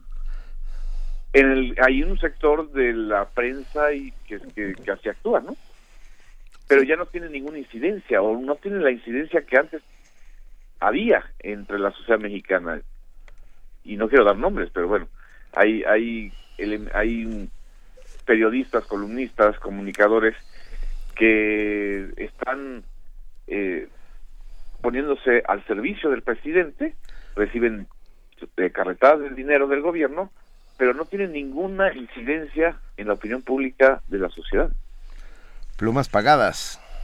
Plumas pagadas, plumas arrentadas, o plumas simple y sencillamente eh, adocenadas a- en función del, del, del gobierno, ¿no? ¿Y qué papel están jugando en este caso las redes sociales? Por ejemplo, esta semana el hashtag Ya chole con tus quejas fue un- trending topic, ¿no? Muy importante. Y también eh, este comentario que hizo Enrique Peña Nieto de que andan muy preocupados o qué, que fue eh, la respuesta eh, sobre la elección de los nuevos ministros, también se volvió trending topic. Y todas estas quejas de pronto llegan a las redes sociales, llegan a Twitter, llegan a Facebook y toman eh, otro carácter. ¿Qué es lo que está pasando de ese lado, Genaro? Así es, es muy buena pregunta. Mira, lo que lo que lo que acabamos de ver es una vez más la el punto de quiebre, o sea, la demostración de que hay una rebelión de audiencias digitales, una rebelión que no es silenciosa, que es una rebelión eh, constante, presente, eficaz, dura y masiva, cada vez más grande. Evidentemente no no ha sustituido a las audiencias masivas de la televisión ni de la radio, pero son los que están generando opinión pública, son los que están generando y ejerciendo este derecho a la queja y a la disidencia. Y como el gobierno no sabe qué hacer con eso, porque está acostumbrado no a dialogar, no a deliberar, sino a controlar, lo que, lo que el efecto es exactamente lo contrario, es decir, en lugar de aplacar a las redes sociales, estas vuelven más intensas. Esta, esta respuesta de Peña Nieto a la, a, la causa que se está eh, generando en change.org de, de, por una corte sin cuates ni cuotas, sí. evidentemente revela no solamente el desprecio, sino la ignorancia de Peña Nieto, que está muy preocupados, pues es la Suprema Corte del país, o sea, ¿cómo no va a estar preocupado un sector de la sociedad? Y qué bueno que se preocupe además, y, que se ocupe. Y mi, mi pregunta, Genaro Villamil, sería, eh, ¿sirve de algo? Porque porque esta displicencia, este desdencito con el que responden a, las quejas, a, las diferentes iniciativas en change.org, a las constantes andanadas en, en redes sociales, lo que, lo que parece eh, eh, lo que parece apuntar esta este falta de cuidado y de atención es que de todas maneras van a hacer lo que se les dé la gana. O sea, mi, mi pregunta es, eh, ¿pasar, ¿pasaremos de la rebelión silenciosa al, al cambio que estamos buscando? ¿Habrá una, una manera de encauzar esa, esa rebelión? Pues imagínate si no sirviera lo que hubieran ya logrado sin esa protesta y sin esas quejas en las redes, ¿no? O sea, si, si no existiera eso, al menos, lo que hubieran hecho con este país es aplastarlo. Es decir, por esas quejas y por esas redes se mantiene viva la causa de la justicia de Ayotzinapa, ¿no? Aunque ya vimos la reacción del gobierno. Por ahí también eh, se está haciendo la denuncia pública realmente de los actos de corrupción del gobierno federal y de gobiernos estatales y actos de represión y denuncias ciudadanas. Es decir, se volvió la, o sea, las redes sociales o, o la, la, expresión en estos, en estos espacios se convirtió en el despresurizador, ¿no? De una sociedad que está profundamente indignada y molesta. Por supuesto, no haces un cambio eh, a partir de un tweet o de un mensaje en Facebook o de un video en YouTube, pero forman parte del cambio. ¿Sí? O sea, sí se está haciendo una cosa muy, muy, muy intensa que no se había visto y que el gobierno federal no entiende. y no entiende o no quiere entender, porque también... No entiende que no entiende, ya nos No entiende que no entiende, yo, sí, eh, aquí, aquí, el tema es que parecería que no han aprendido nada. Uh, sucede Ayotzinapa y tarda 30 días en aparecer el gobierno federal a dar una declaración. O sea, todo, todo va las cosas en Palacio van despacio. No, pero ni siquiera es que vayan despacio, es que no nadie van se pone de acuerdo. hasta que alguien dice, oigan, no sería bueno que dijéramos algo, ya están como muy alebrestados. Bueno, sí, oigan, ya bájenle. Oigan, ya me cansé. Salió todo peor. bueno, no importa. Están haciendo la teoría de la comunicación a partir de la del, del, intentar dejar pasar las cosas para ver si se olvidan. Bueno, ¿Qué piensas, Genaro? O están haciendo lo que hicieron con este spot de Ya chole con tus quejas, están probando hasta dónde pueden llegar. Al pues menos reaccionaron muy rápido en este caso, es decir, retiraron de inmediato esta cosa que que ya ya chole, ¿no? lo, retiran ya chole, con Peña y sus experimentos, ¿no? Por supuesto, pero si quitan, quitan este promocional, pero lo que mencionabas, esta infantilización de la sociedad mexicana no se quita. No. Porque ya lo vimos y ya el mensaje llegó y, y, y, la queja misma de ese mensaje hace que lo volvamos a ver y volvamos a repetir esta misma cosa, vaya. Exactamente, eso, eso es lo que no modifican ellos, esta manera de percibir, ver a la sociedad como algo eh, menor, menores de edad a los que hay que eh, venderles cuentas eh, de vidrio como si fueran de oro, ¿no? Esta, esta publicidad de las reformas es verdaderamente patética, ¿no? Sobre todo cuando tienes a los precios internacionales del crudo cuestionándote aquella reforma energética donde nos habían prometido la disminución de las tarifas de luz, de gas, etcétera en YouTube, por ejemplo, antes del informe que dio el presidente Enrique Peña Nieto, se subieron 16 videos que hablaban de las reformas, del éxito de este gobierno, y eran 16 pequeñas cápsulas que no duraban más de, un minuto cada una, de 30 segundos cada una, y, vaya, se vuelven virales a pesar de que el contenido sea eh, completamente falso o, diseñado como un promocional de cualquier otro producto. Sí, sí, porque están... Eh hay un sector también muy joven y, muy activo que estaba al pendiente de cualquiera de las de estos intentos de, de, gobierno de Peña y a lo mejor sobre reaccionan pero esa sobre reacción o ese o esa reacción demasiado inmediata lo que también a mí me la verdad me divierte y me, y me genera esperanzas de que de que de que eso va, puede cambiar también en términos de comunicación eh, pues les ganan la batalla, ¿no? No, y te genera motivos para artículos nuevos, querido. Bueno, y también me da trabajo. claro, mucho. Pero, a ver, ¿cuál sería el estado ideal? Ah, y no, a ver, ¿cuál sería el estado ideal de la comunicación del gobierno federal hacia sus representados? O sea, sus jefes, que somos todos nosotros. ¿Cómo debería ser esa comunicación, Genaro? Eh, dándonos mayoría de edad, ¿Cuándo has visto realmente un, a un gobierno como el de Obama? Imagínate al gobierno de Obama, que tenga que, que este, promover el Obamacare o cualquier otro proyecto, eh, y, vaya que la publicidad en Estados Unidos tiende a infantilizar también a los, a los ciudadanos, pero el gobierno de Obama no está infantilizando a los norteamericanos con, con tonterías, enfrenta, dialoga a los, con los sectores críticos, porque hay un liderazgo, ¿sí? No eh, trata de dejarle el, trabajo de diálogo y de convencimiento a los publicistas, ¿no? Eh, no se esconde detrás de expresiones de menosprecio a la sociedad, ¿no? Sí. Eh, es, es y, lo hacen también otros gobiernos en, en América Latina. Cristina Kirchner ha tenido que enfrentar críticas durísimas de los de los sectores eh, dueños de los medios de comunicación y sin embargo mantiene un nivel de deliberación pública, ¿no? Es decir, no es la espotización la manera de dialogar con la sociedad.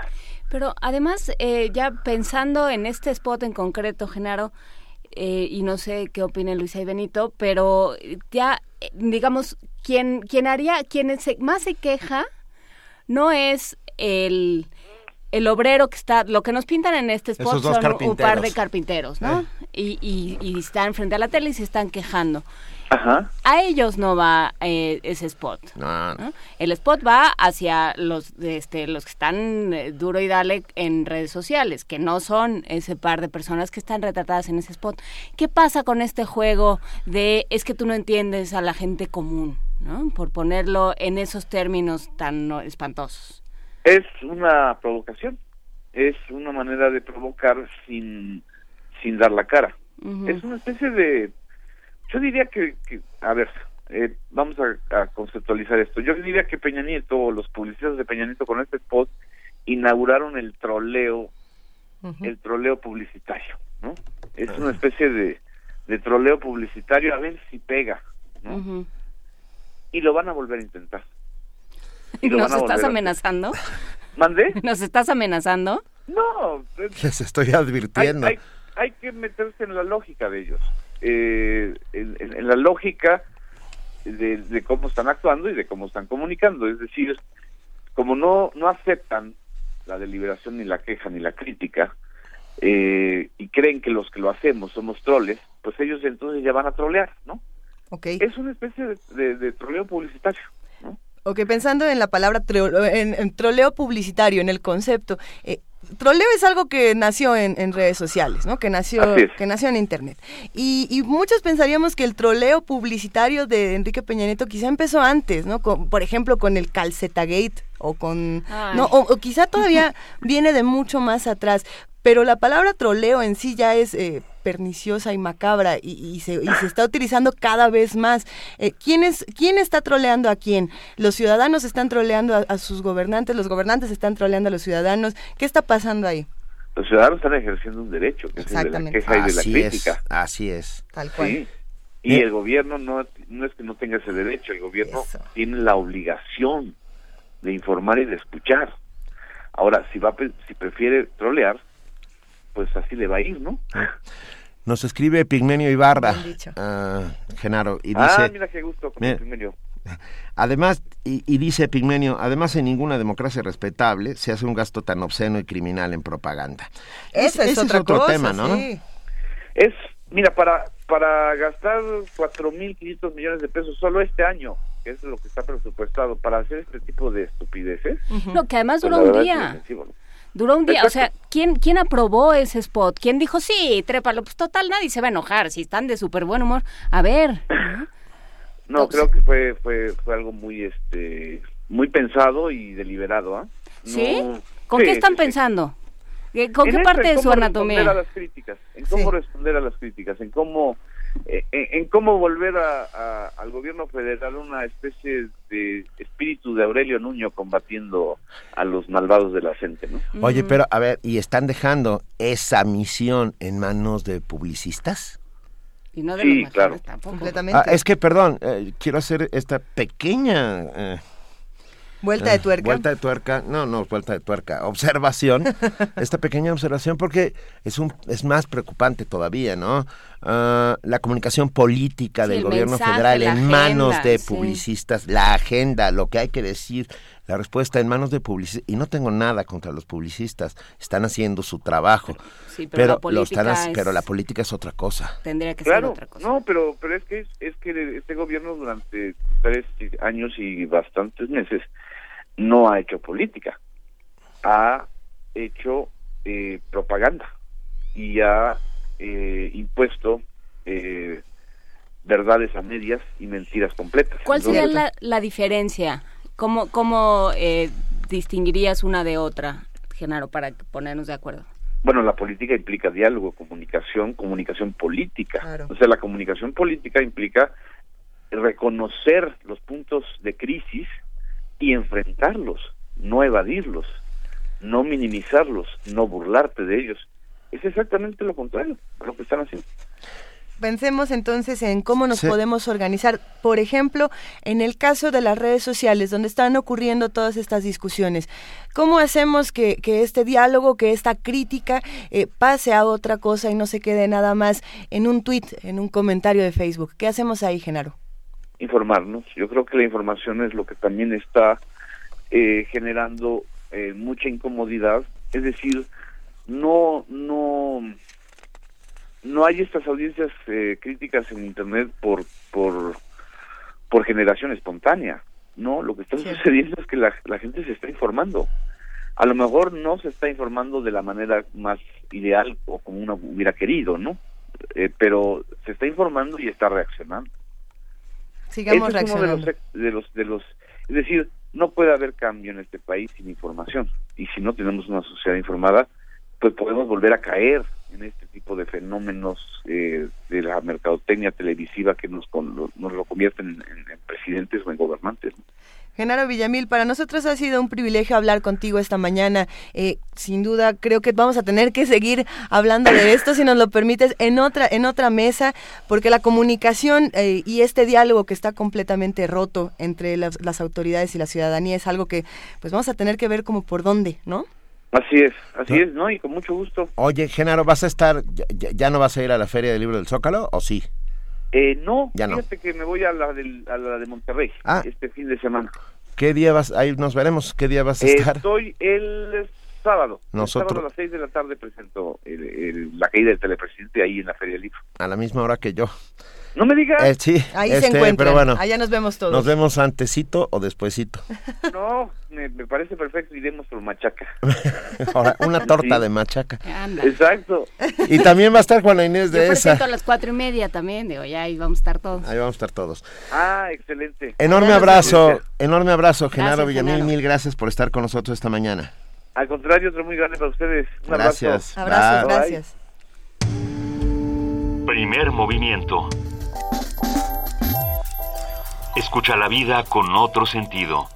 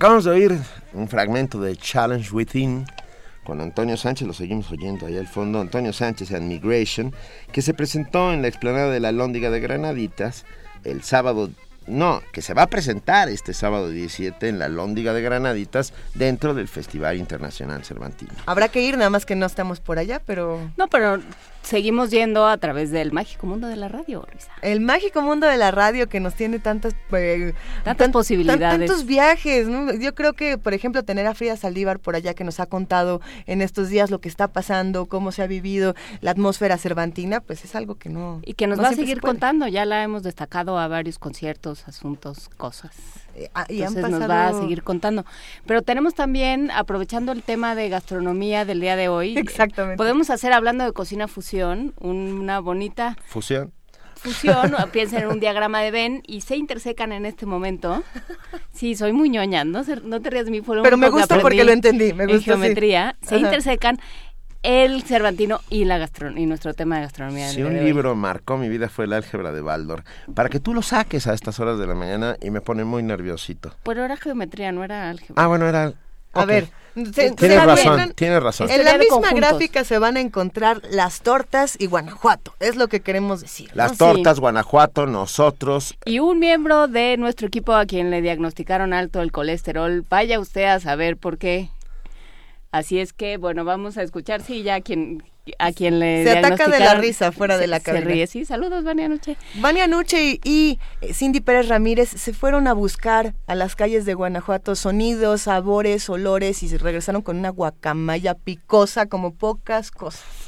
Pero esta sección que le vamos a llamar esta mañana de panderos y callejones en busca de sonidos del Cervantino eh, trae eh, unas tortas muy sabrosas. Se para trae todos ustedes. unas guacamayas bajo el brazo. Lo que es la guacamaya.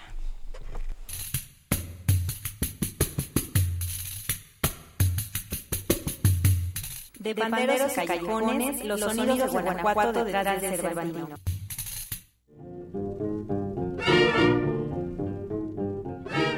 Varias son y han sido las rivalidades que mantienen las ciudades de Guanajuato y León. Una de ellas es a causa del origen de las guacamayas. Y no, no son esas aves de colorido plumaje que tienen la capacidad de aprender trucos e imitar palabras. Nos referimos más bien al platillo, botana o antojo que muchos guanajuatenses disfrutan para mitigar el hambre. Y es que a pesar de las múltiples historias que existen alrededor de esta comida, todas coinciden en una cosa. Las guacamayas deben tener chicharrón, aguacate y salsa.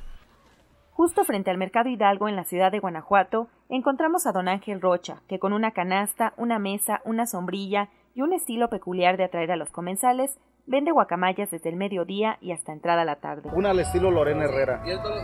Bien buena y con harto charro. Cuando yo estaba niño, yo siempre comía guacamayas. Y eso fue lo que me hizo, sería vender, porque yo no recuerdo. Porque en mi familia nada más yo soy comerciante. Empecé a vender desde la edad de 13 años y hasta ahorita siempre he vendido esto. Tengo aproximadamente como 30 años vendiendo guacamayas y nunca me han dicho no me gustaron. Me dijeron me picó, pero me encantó.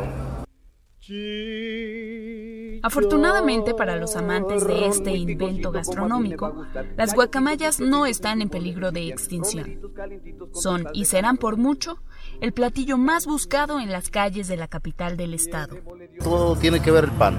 Se parte el pan, se le unta aguacate, se le pone su charrón, se le pone su salsa, una salsa casera con chile de árbol, muy rica. Es lo típico aquí en Guanajuato. No la va a comer en ningún otro lado más que aquí porque esto no, no, no se conoce más que en Guanajuato. Esto es, es lo tradicional, es nuestra gastronomía. De todo tengo, señor. La tiene suave, muy bien. Para primer movimiento, Cindy Pérez Ramírez y Vania Nuche. Su cebollita muy bien picadita.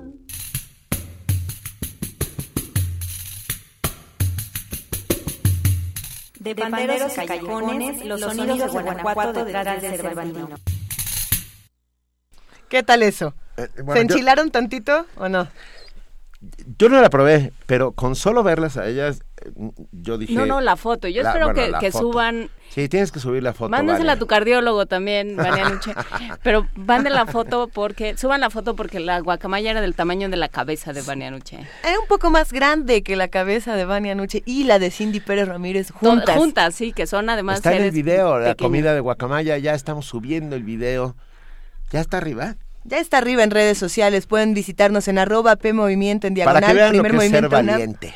Para que vean qué arrojado lo que, hacen lo que los hace reporteros, reportero. los reporteros de Radio UNAM con tal de perseguir la nota. Esto, comparado con ir a Siria, es una broma. Hijo, pues sí.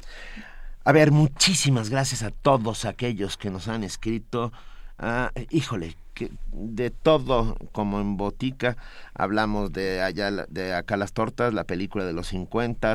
Ah, José Luis Sánchez dice, no, José Luis Sánchez, muchas gracias. Juan Mario Pérez, eh, Refrancito, Ricardo, Paro Nacional 14 de octubre, Alberto Garfias, el señor de los seguros, que, que no acabó de entender muy bien lo de los neutrinos. y Le vamos a decir a Pepe sí. Franco que vaya a tu casa y te explique con mucho detalle. Jorge J. Sí lo hace, Leiva. seguro va. Ah, mira, dice, la misteriosa sustancia prohibida ya en tintorerías es el tetracloruro de carbono.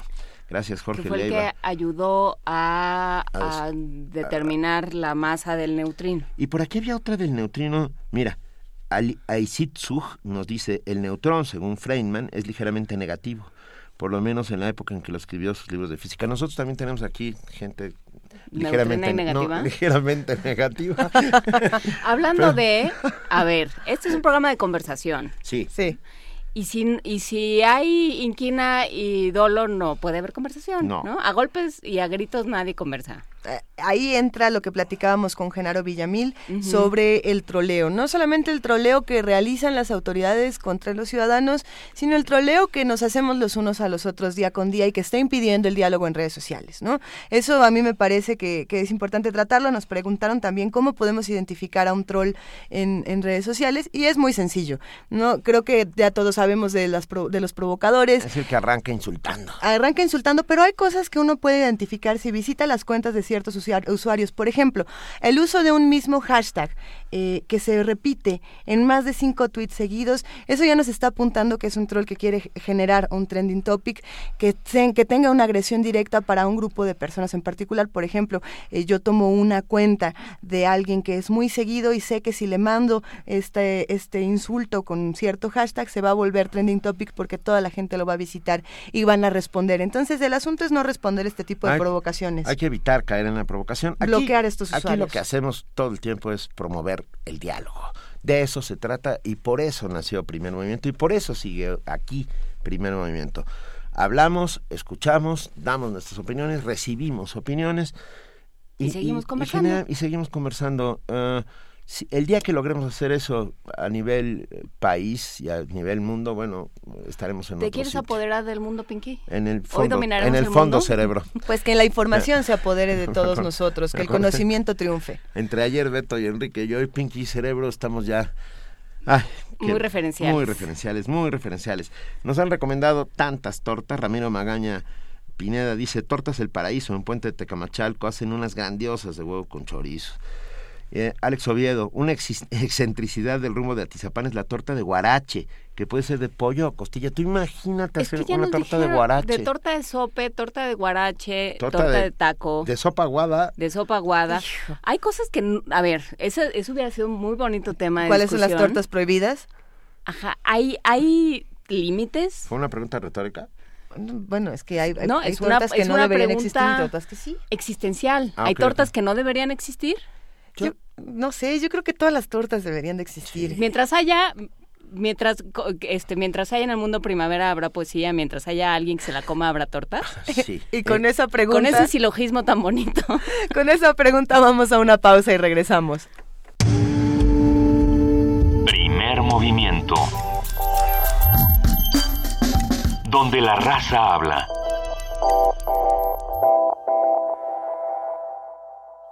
Imágenes errantes, de origen variable, de movimientos estáticos y pausas dulce-amargas. Radio UNAM te invita a la exposición El Paria, dibujo, pintura, ilustración y animación de Ulises Yair Hernández. De lunes a viernes durante todo el mes de octubre, desde las 11 hasta las 20 horas, en el lobby de la sala Julián Carrillo de Radio UNAM. Adolfo Prieto 133, Colonia del Valle. Entrada libre. El Paria. La imaginación es el país de los que no pertenecen a ningún lado. Radio UNAM invita. Oiga, don Juan, ¿usted va a participar en la consulta del presupuesto participativo? Claro, Marchanta. Ya mero es, ¿no? Es el domingo 8 de noviembre, pero puede participar antes. Del 30 de octubre al 4 de noviembre, elige desde tu computadora, tableta o celular. Ah, pues yo mejor antes por internet. Participa en la consulta para mejorar tu colonia o pueblo. Infórmate. El domingo 8 de noviembre, participa. Es la idea. La ciudad es tu casa. Participa siempre. Instituto Electoral del Distrito Federal. Una de las primeras observaciones astronómicas de la actividad solar fueron las realizadas por Galileo Galilei en el siglo XVII. Primero con vidrios ahumados, usando el método de proyección después. Resistencia modulada atraviesa el plano del horizonte cuando las nubes toman un color rojizo. Sonoros solares. Presenta Emilio Ocelotl. Light Coding, música algorítmica en vivo, generada por una computadora portátil. On Red, sintetizadores, instrumentos acústicos, juguetes, composición basada en los sueños. Jueves 15 de octubre, 17 horas. Capitán Gallo. Ayuntamiento 145, Colonia Centro, Delegación Cuauhtémoc, México, Distrito Federal. Resistencia modulada.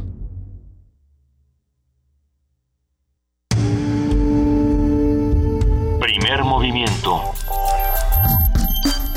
Información azul y oro. Gracias a todos los que están haciendo comunidad con nosotros, a todos los que nos escriben y nos llaman. Estamos en arroba P en diagonal Primer Movimiento UNAMI, en el teléfono 5536-4339. Preguntamos que cuál era su torta favorita y nuestras redes sociales explotaron. Ya también hablamos de troles, hablamos de lo que opinan del hashtag Ya Chole con tus quejas. Así que escríbanos, llámenos, sigan haciendo diálogo con nosotros. Vamos a regalar boletos en este momento.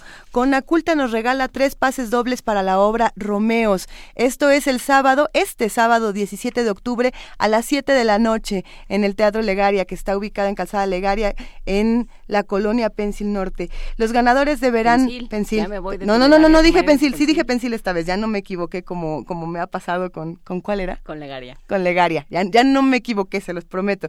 Tres pases dobles para la obra Romeos. Romeos es una dramaturgia y dirección de David Gaitán que les recomendamos muchísimo. Los ganadores deberán recoger sus boletos media hora antes de la función en la mesa de relaciones públicas que está al lado de la taquilla. Estos los vamos a regalar por teléfono al 55 36 43 39, simplemente con que nos llamen y nos digan que si quieren ir al teatro. Nosotros, mientras tanto, nos vamos al, al corte informativo de las 9 de la mañana con nuestra compañera Elizabeth Rojas. Buen día de nuevo, Elizabeth. ¿Qué tal, Luisa? Buenos días.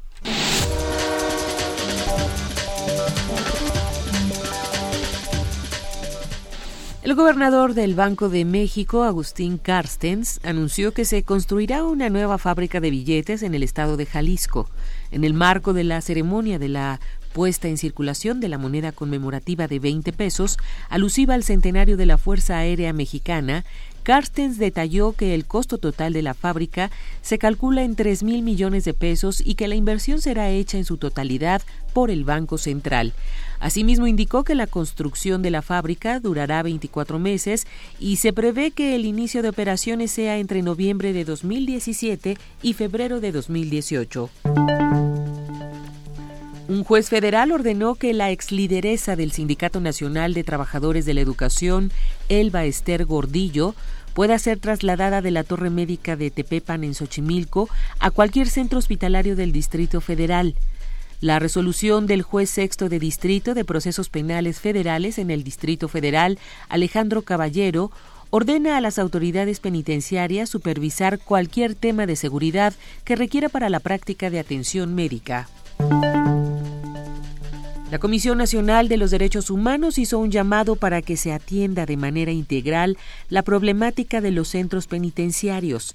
En el marco de la presentación del documento Análisis y pronunciamiento respecto a la sobrepoblación en los centros penitenciarios de la República Mexicana, la tercera visitadora general de la Comisión Nacional de Derechos Humanos, Ruth Villanueva Castilleja, señaló que la falta de políticas adecuadas en estos lugares obstaculiza la reinserción a la sociedad de los reclusos. La funcionaria dijo que el documento ya se presentó a los gobernadores del país, la Comisión Nacional de Seguridad, así como a los secretarios de Gobernación y de la Defensa Nacional. El gobierno mexicano no participará en ninguna iniciativa para elevar los precios de petróleo que implique reducir la producción de crudo en el país. Pedro Joaquín Caldwell, secretario de Energía, dijo que una delegación técnica asistirá a la reunión de la Organización de Países Exportadores de Petróleo prevista para el 21 de octubre pero aclaró que México no va a participar en ninguna reducción por el problema de declinación petrolera que padece y que ha ocasionado pérdidas de más de un millón de barriles en los últimos 11 años.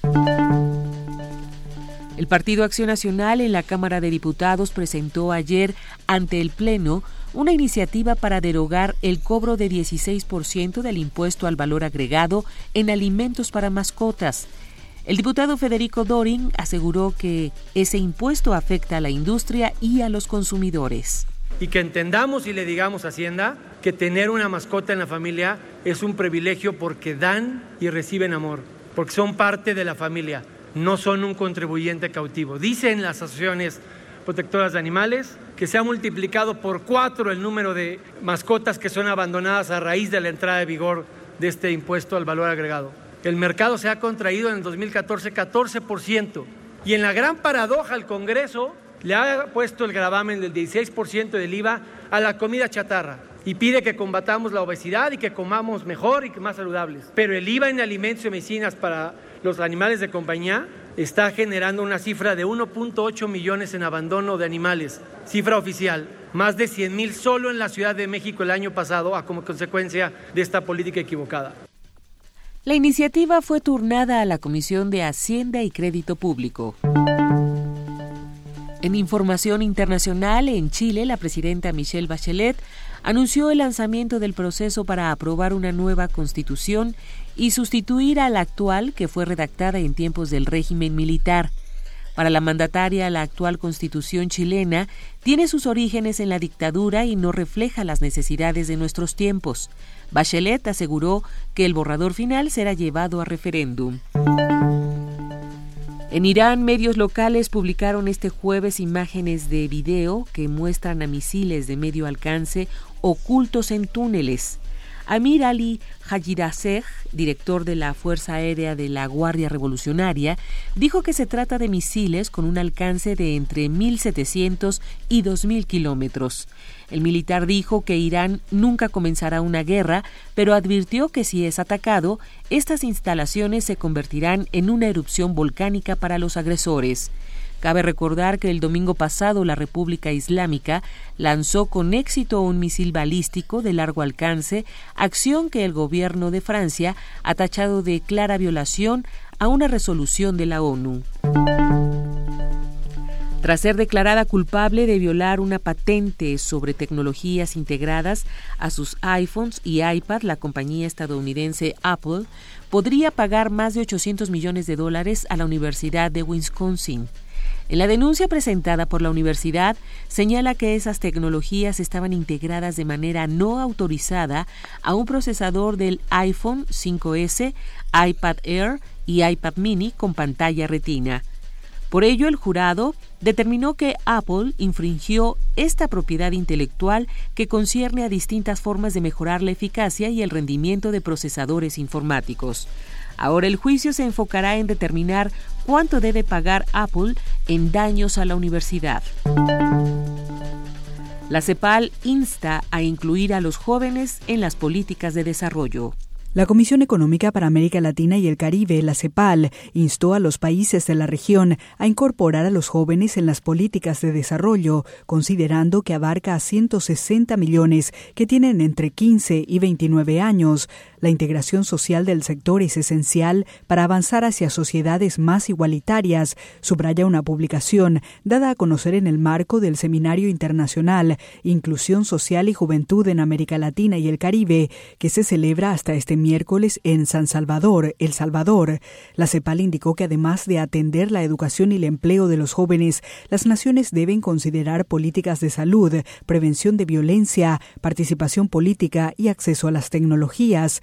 En cuanto a la situación de esa población, el organismo de la ONU destacó que cuatro de cada diez jóvenes latinoamericanos de entre 20 y 24 años no ha terminado su educación secundaria y las tasas de desempleo son hasta tres veces más altas que el resto de la población. Por otra parte, subrayó que 30 millones de jóvenes, cerca del 22% del total, no estudian ni trabajan. Además, la mayoría, especialmente las mujeres, realizan tareas domésticas y de cuidado de familiares. Rocío Franco, Naciones Unidas, Nueva York.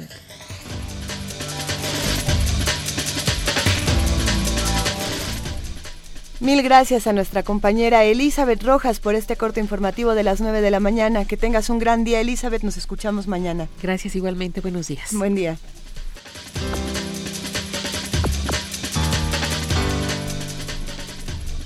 Poesía necesaria, como lo hemos hecho desde el 26 de septiembre, cede su espacio a Si hay olvido, no hay justicia, producción de Radio UNAM que se está transmitiendo por diferentes radiodifusoras de América Latina. Eh, presenta esta transmisión donde 43 artistas sonoros, 43 productores, voces y plumas se unen para que recordemos a nuestros 43. Esta mañana le toca a Y Nosotros de Javier Castellanos en la producción de, de Héctor Castañeda de Resistencia Modulada, mejor conocido como El Perro Muchacho, en la voz de Muriel Ricard. Si hay olvido, no hay justicia. Nos faltan 43.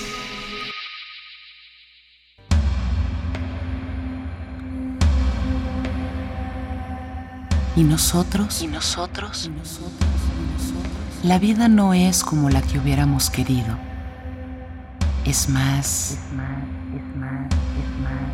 en un principio, ni sospechamos de qué tamaño puede ser la felicidad o de qué tamaño puede ser el dolor, pero sabemos que en la ruta de la vida, entre sortear el dolor y rozar la felicidad, en eso estriba el vivir, vivir. Pero dime tú que me escuchas, ¿para todos esto es así?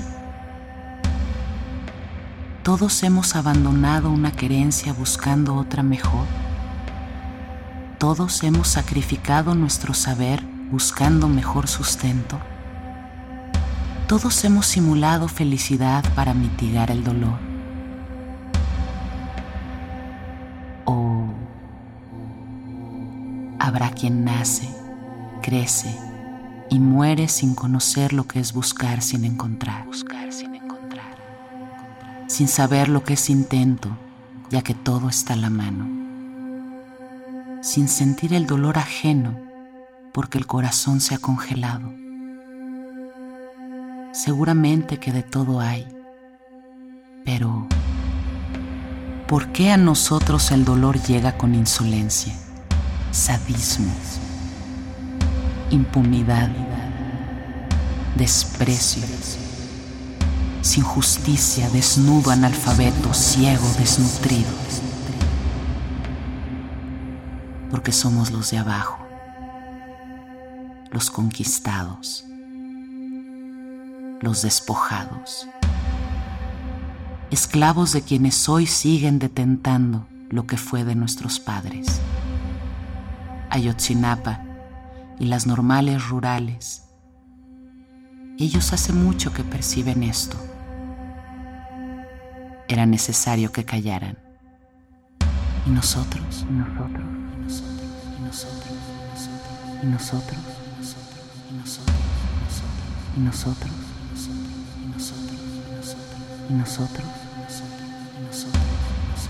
y nosotros, y nosotros, y nosotros.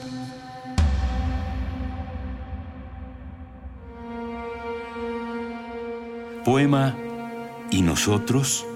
de Javier Castellanos. Voz, Muriel Ricard.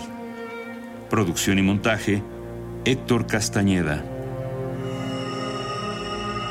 Si hay olvido, no hay justicia.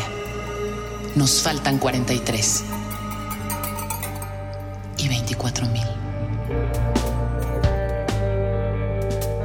Una producción coordinada por Radio UNAM.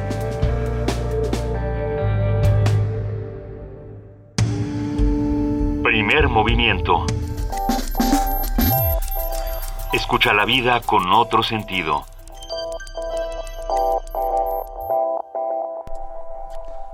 Mil gracias a todos los que están con nosotros, escribiéndonos, eh, constantemente eh, haciéndonos crecer, porque de eso crecemos, de, de, sus comentarios, de todo lo que está ahí alrededor de ustedes. Oigan, les contamos, la Secretaría de Relaciones Exteriores, a través del Instituto Matías Romero y el Museo de la Cancillería, están invitando a ver una exposición que se acaba de abrir, eh, dos exposiciones simultáneas. Diariamente significa todos los días, una exposición de Miguel Marín, de diseño gráfico. Miguel Marín es un grandísimo, grandísimo diseñador mexicano, y simultáneamente Travesía de Fabricio Vandenbroek. Vandenbroek. Uh, ahí pueden ir, va, va a estar desde ¿Hoy? Este, desde hoy y hasta el sábado 31 de octubre, de lunes a viernes, de 10 de la mañana a 5 de la tarde. ¿El Museo eh, de la Cancillería está en el centro, Benito? Sí, señor, esta señora. Está en República del Salvador 47. De verdad, van a poder ver dos muy, muy, muy buenas exposiciones. Diariamente significa todos los días. Miguel Marín, diseño gráfico. Miguel es un diseñador de vanguardia que ha hecho tal montón de cosas. No? Este, y Fabricio también. Y Fabricio, y Fabricio también. se ha dedicado a ilustrar, coordinar ¿no? arte y a ilustrar en varias revistas y, y, desde luego en los libros de texto gratuitos. Ha participado muchísimo y en muchos libros. Y montones de, de libros para niños, ¿no? Uh -huh. sí, sí, el morralito de Ocelote de Pascuala Corona, por ejemplo, está ah. muy bien ilustrado por él. Bueno, pues ya lo saben, eh, Museo de la Cancillería, República del Salvador 47, Colonia Centro. Nos vamos, pero no nos vamos. Uh -huh. La mesa del día. Como ustedes lo saben, hoy es jueves y nuestra mesa del día habla de los mundos posibles. Esta mañana nos toca, como todos los jueves, hablar con el doctor Alberto Betancourt, doctor en Historia, profesor de la Facultad de Filosofía y Letras de la UNAM y coordinador del Observatorio del G20 de la misma facultad. Muy buenos días, Alberto Betancourt, ¿cómo estás? Bienvenido. Hola Luisa, Juana Inés, Benito, qué gusto saludarlos. Nos vemos de nuevo personalmente que ya los extrañaba, me da mucho gusto volver ah, a estar aquí con ustedes. Pero no te fuiste, porque estuvimos juntos en el Cervantino de una manera virtual. diferente. Fantasmagórica. La, la, única diferencia es que a ti no te tocó guacamaya. Sí, yo me di cuenta que ustedes se divirtieron muchísimo y como todos los radioescuchas sentí una mezcla de alegría porque son mis amigos y cierta pequeña pizca de envidia. Ay, pero Estabas ahí con nosotros, Alberto. Estabas Eso sí, ahí. no, por supuesto. Oye, somos una comunidad. Querido, querido Alberto, que hay un tráfico aéreo impresionante sobre los cielos de, de Siria. Así es, ¿no? Hay una encrucijada de la humanidad en realidad. Eh, lo que está pasando en Siria, por supuesto, es algo muy embrollado. Y yo quería comenzar diciendo que en un libro clásico del gran Noam Chomsky, que seguramente nuestros amigos estudiantes, profesores e investigadores de la carrera de Ciencias de la Comunicación evocan frecuentemente, que se llama Los Guardianes de la Libertad, Noam Chomsky habla de las víctimas importantes y las víctimas secundarias y dice que este es un procedimiento que utilizan los medios de comunicación para que cuando se trata de una víctima que responde a los intereses de la ideología dominante, tiene nombre y apellido, amerita un close-up y se personaliza. Y cuando la víctima es resultado de la acción de un poder dominante, se toma distancia, se despersonaliza, uh -huh. se hace un zoom out uh -huh. y en ese caso se desvanece la importancia de una víctima que se vuelve anónima. Y yo quisiera decir que en el caso del recrudecimiento de la guerra en Siria, es muy importante que nosotros tomemos en cuenta que no es algo que está al otro lado del mundo. Siria es, entre otras cosas, el lugar en el que se inventó la escritura, que de acuerdo a Jacques Lacan nos hace sujetos, nos interpela, no es solamente un mero vertir uh -huh. a lo escrito, el sonido de la palabra, sino un momento muy importante de la construcción de la voz, de la subjetividad y de la conciencia humana. Y simplemente por ese hecho Siria no nos queda tan lejos, nos queda bastante cerca. Y actualmente pues hay todo un problema muy serio en ese país. Sí. Yo quisiera comenzar invitando a nuestros amigos del auditorio a evocar, eh, a compartir conmigo una imagen que me tocó presenciar. Uh -huh. Resulta que en 2013, en septiembre de 2013, cuando se estaba celebrando la cumbre del G20 en San Petersburgo, uh -huh. tuve el honor y el gusto de poder asistir a esa cumbre y reportar para Radio Universidad lo que estaba ocurriendo ahí. En algún momento aquí en Mundos Posibles hemos evocado que fue una pequeña sorpresa de la historia porque Estados Unidos había anunciado que procedería junto con Francia a bombardear Siria y en la cumbre sorpresivamente el primer ministro de la India, el primer ministro de Indonesia junto con Rusia, China, etcétera, unieron sus voces para protestar contra el bombardeo de Siria y decidieron eh, expresarlo públicamente y lograron frenar la intención norteamericana. Pero en esa ocasión a mí me tocó presenciar algo que marcó mi punto de vista respecto a lo que ocurre en Siria. Me tocó ver un día que me estaba levantando en la mañana, observando el Canal 1 de Rusia, una escena que me impactó profundamente. Era una escena de una reportera rusa que estaba ubicada en Damasco ante una tienda una tienda, una miscelánea de abarrotes que tenía una, una cola, una fila de una cuadra y media de largo y entrevistaba a la persona que estaba hasta atrás y le preguntaban que qué hacía en esa cola y ella dijo pues es que Estados Unidos anunció que va a bombardear Siria y supongo que eso significa que no va a haber alimentos, que no va a haber nada de comer, no sé cuánto tiempo van a durar los bombardeos. En ese momento se le quiebra la voz y pregunta, supongo que unos nueve o diez días y necesitamos comprar provisiones para ello. De tal suerte que a mí me parece que pues la perspectiva que al menos a mí me gustaría abordar al pensar en el caso del conflicto en Siria, pues es la perspectiva de la sociedad civil, la perspectiva de los civiles, la perspectiva de la población en Siria. Y como todos nuestros amigos saben, pues en las últimas semanas eh, ocurrió un acontecimiento muy importante. Resulta que en los últimos años, eh, los gobiernos de Estados Unidos, Gran Bretaña, Arabia Saudita, Francia e Israel decidieron emprender una guerra ilegal, pública, en la cual están financiando y entrenando un ejército digamos, eh, internacional de mercenarios que se encuentra presente en Siria y que tiene como objetivo fundamental derrocar al gobierno de Bashar al-Assad. Pues resulta que este, e, este intento que lleva ya cuatro años y que ha costado alrededor de 250 mil vidas, eh, y ha provocado una oleada de tres millones de refugiados sirios que se encuentran a las puertas de Europa, pues resulta que eh, ha tenido sus efectos. Y según la televisora siria Al Jazeera, eh, perdón, la, televisora catarí, televisora árabe, Al Jazeera, que es una, todo un acontecimiento, digamos, la existencia de esa empresa, por lo que representa la mirada árabe, plantea una hipótesis que yo reproduzco aquí como, como hipótesis. Eh, ellos, eh, esta televisora señala que el gobierno de Bashar al-Assad estaba perdiendo terreno. Iba a decir rápidamente, pero no rápidamente, hace cuatro años que le están haciendo una guerra ilegal.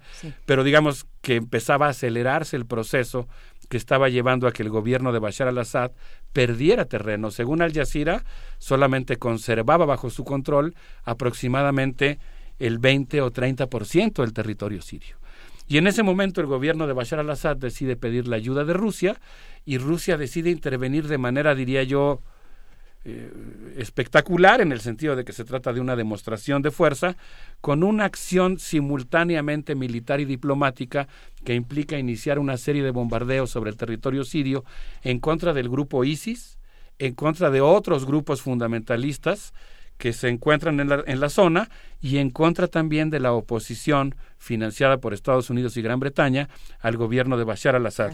Se trata consecuentemente pues de una acción decía yo espectacular eh, en el sentido de que implica un gran despliegue de fuerza que ha incluido entre otras cosas el disparo de 26 eh, misiles que fueron lanzados desde el mar Caspio y que fueron pues una demostración de fuerza militar. Podríamos decir que Rusia decidió abrir un segundo frente militar en su conflicto de contención de Estados Unidos.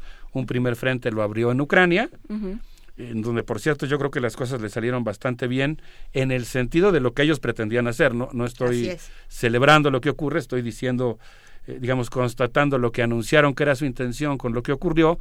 Yo había mencionado aquí que en, de manera personal me tocó escuchar al eh, embajador de Rusia en México, Eduardo Malayán, y el embajador señalaba que la intención de Rusia en Ucrania era abrir un frente de combate militar hasta que pudiera que se pudieran crear las condiciones para abrir una negociación política. Fue lo que ocurrió en Ucrania.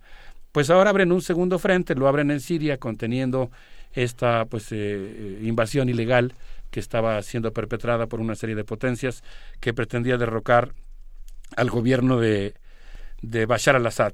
De tal suerte que ellos realizan esta acción militar y realizan también todo un despliegue diplomático. Eso es algo que me llamó mucho la atención. Estaba yo en Colombia y me tocó ver a través de Telesur Telesur, no sé qué opinan ustedes, a mí me parece que es un espacio fundamental de la conciencia latinoamericana por todo lo que significa tener una cobertura de 24 horas de noticias desde una perspectiva del sur, ¿no? Que, eso es una contrainformación estratégica. Que lamentablemente no se puede ver en todos lados, muchos sistemas de cable no lo tienen. Y sin embargo, si usted lo tiene, búsquelo y véalo, porque de verdad, además... Poderse ver en línea, ¿no? Telesur. Mm, sí, yo lo he buscado y no es tan fácil porque hay que ir buscando documental por documental en lugar de estar viendo el canal permanentemente. O sea, no tiene la, la entrada directa para ver en vivo. Así es, pero, pero juega un papel muy importante. y ahí me tocó ver en Telesur la tensión que se creó cuando empezó a discutirse en el Consejo de Seguridad la propuesta rusa de formar una coalición internacional de combate contra el terrorismo. Estaba ahí Sergei Lavrov y luego la presencia de Vladimir, de Vladimir Putin en la ONU, que pues a mí me parece que fue muy cuidadoso en el sentido de que se había cumplido con la formalidad de pedir la eh, de que el gobierno sirio pidiera la ayuda rusa y tratando de que las acciones se desarrollaran en el marco de la ONU independientemente de la opinión que uno pueda tener sobre el asunto, el hecho es que pues hubo este, digamos, esta acción simultánea militar y diplomática. Yo quisiera mencionar aquí algo que me parece una, una segunda imagen que me gustaría compartir con nuestros amigos del auditorio.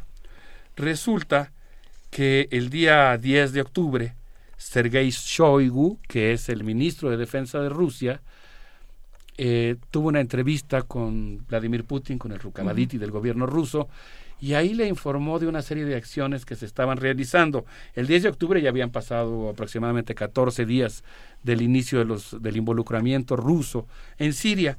Y ahí habló de un viernes muy especial en Moscú, es la imagen que yo quisiera evocarles.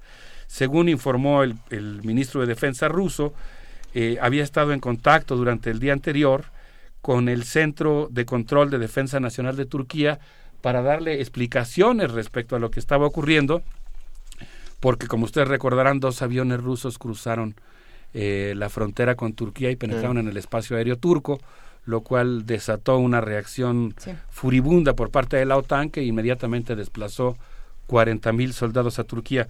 Quisiera, antes de irnos a la música y al primer corte, mencionar nada más que Sergei Shoigu dijo que el viernes anterior, esta reunión la sostuvo un día sábado, el día 9 de octubre, Sergei Shoigu convocó a los agregados militares de Estados Unidos, Gran Bretaña, Arabia Saudita, a una reunión en la cual les pidió que le brindaran información respecto a los posibles blancos para eh, combatir a los terroristas que se encontraban en Siria. Yo me quiero imaginar lo que fue esa reunión, ya me imagino al agregado militar de los Estados Unidos recibiendo una mañana, una llamada a cierta hora de la mañana, llamado por el secretario de Defensa de Rusia, en un momento en el que, como se ha podido ver por las declaraciones del secretario de Defensa de los Estados Unidos, la irritación en la Casa Blanca es enorme por el desafío militar y geopolítico que implica para ellos este acto que yo llamaría de contención. Alberto Betancourt, perdón, un paréntesis brevísimo. Eh, entro a Telesur y encuentro una noticia de hace un, rato donde el Estado Islámico declara la guerra a Rusia. Eh, el autodenominado grupo Estado Islámico llamó a jóvenes musulmanes a hacer la guerra a Rusia y amenazan con atacar zonas del Cáucaso del norte Pero a y mí Moscú. es que estas, estas declaraciones del Estado Islámico... Híjole, yo no me las tomaría... Este ente del... que bueno, no es, es también un factor en, en esta discusión, ¿no? Eh, Alberto es un factor como una especie de cabeza de turco también de pronto, eh, literalmente lo que ha sucedido con, con Erdogan diciendo, no, no, pues los bombardeos deben haber sido los del Estado Islámico, porque ya ves cómo son, ¿no? Entonces también ese es otro punto muy serio, cómo se está tratando el tema del terrorismo y cómo se está utilizando el tema del terrorismo. Claro, no, no, ese es un tema que sin duda vale la pena escudriñar. Yo creo en principio, Juan Inés, y creo que ese ha sido pues permanentemente el tono del diálogo entre nosotros en particular, que a veces es muy prudente asumir que el asunto que uno está tratando de analizar está muy embrollado. Ajá, y, y que tiene un grado de sofisticación y de complejidad en el que no es fácil de repente desentrañar el rompecabezas y el enigma. Es el caso de la situación en Medio Oriente, aunque lo que estamos haciendo es asumir la responsabilidad de que a pesar de que esté embrollado, pues trace uno ciertas líneas que permitan entender, al menos a grandes rasgos, qué es lo que está ocurriendo. Pero en relación a ISIS, pues tienes toda la razón. Eh, Hace un año que Estados Unidos está bombardeando a ISIS ya en territorio sirio y en territorio iraquí, y parece que los efectos no han sido tan contundentes como lo han sido los últimos 15 días de ataques rusos en contra de esas posiciones. Si les parece bien, vamos a hacer una pequeña parada, vamos a hacer un ejercicio que no hemos hecho tan frecuentemente como debiéramos A ver. aquí en Mundos Posibles. Vamos a escuchar la expresión musical de las dos tendencias que sacuden a la sociedad siria. Hay quien dice, por ejemplo, que en Siria pues hay un apoyo mayoritario al presidente al-Assad, que son aproximadamente, no sé, 19 millones de personas, que hay 3 millones de personas que están en contra, eh, pero esto ha tenido su expresión musical. Vamos a escuchar a un grupo que es, podríamos decir, opositor moderado al gobierno de Bashar al-Assad, que vive en Estados Unidos, se llama Queves Dalé y tiene una canción que dice, déjenos construir nuestro país. Vamos a escucharlo a ver qué les parece y después escuchamos a un eh, defensor de la lucha del pueblo sirio contra el invasor. Vamos a escuchar las dos versiones eh, en el ámbito musical. شلونك يا حبيب؟ لك اهلين كيفك؟ لك بعدك عايش انت؟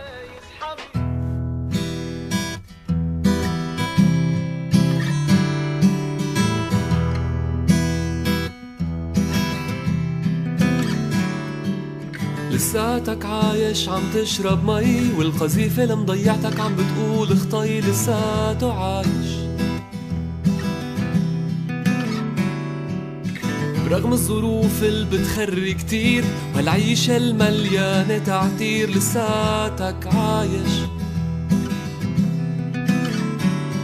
برغم المؤامرة الكونية والأجندة الطائفية ولك ربطة الخبز يلي صار حقها مية لساتك عايش.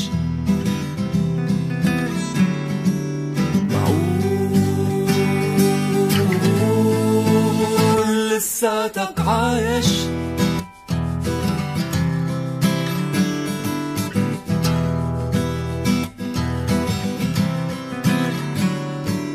لساتك عايش تحت الحصار بتحاول تركز بركي بتفهم شو اللي صار. حكيت وتعبيت حبيت وتربيت شق عمرك حطيته ببيت وهلأ طار البيت قالوا لك وكل الله وما عليك لك ما تقول بيعزوا عليك بس ما شاء الله حواليك لساتك. عايش معقول لساتك عايش Estos son los críticos moderados de Bashar al-Assad. Sí, hay críticos muy furibundos, ¿no? Que, digamos, traen todo un discurso de odio, de eliminación de Bashar al-Assad, eh, muy, muy, aco- muy cobijados, muy auspiciados por el más media hegemónico, y específicamente por Estados Unidos y Gran. Bretaña, o por un sector, digamos, el gobierno de Gran Bretaña. Órale. Estos son músicos ex- eh, exiliados, viven en Estados Unidos. Eh, yo tomé la, la música y leí una entrevista que les hicieron en, en la NPR, en, la- en el radio público de los Estados Unidos. Eh, musicalmente me parecieron bastante interesantes. Está muy bien. Y están planteando pues la construcción de la democracia en Siria. Eh, bueno, entonces...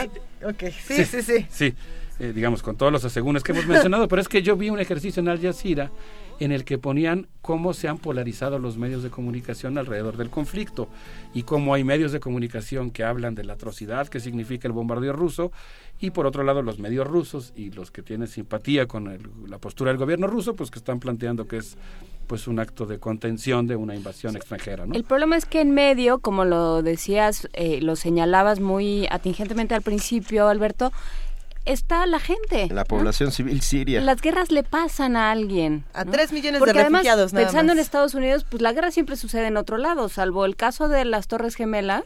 ¿no? Pues, que es, que es muy cuestionable. que, es muy cuestionable, siempre sucede en otro lado. Entonces, eh, pues que, que, que fácil, ¿no? Que no sean los tuyos los que se quedan sin casa, pero, pero el, el, el caso de Siria, pues están acabando, pues se va a quedar el país vacío. Yo, yo creo que es muy importante lo que dices, ¿no? En realidad, esta guerra que continuamente anuncia David Cameron, que presume, de la que se ufana el rey de Arabia Saudita, que se anuncia con conferencias en la Casa Blanca, pues es Es una guerra que ha costado 250 mil vidas.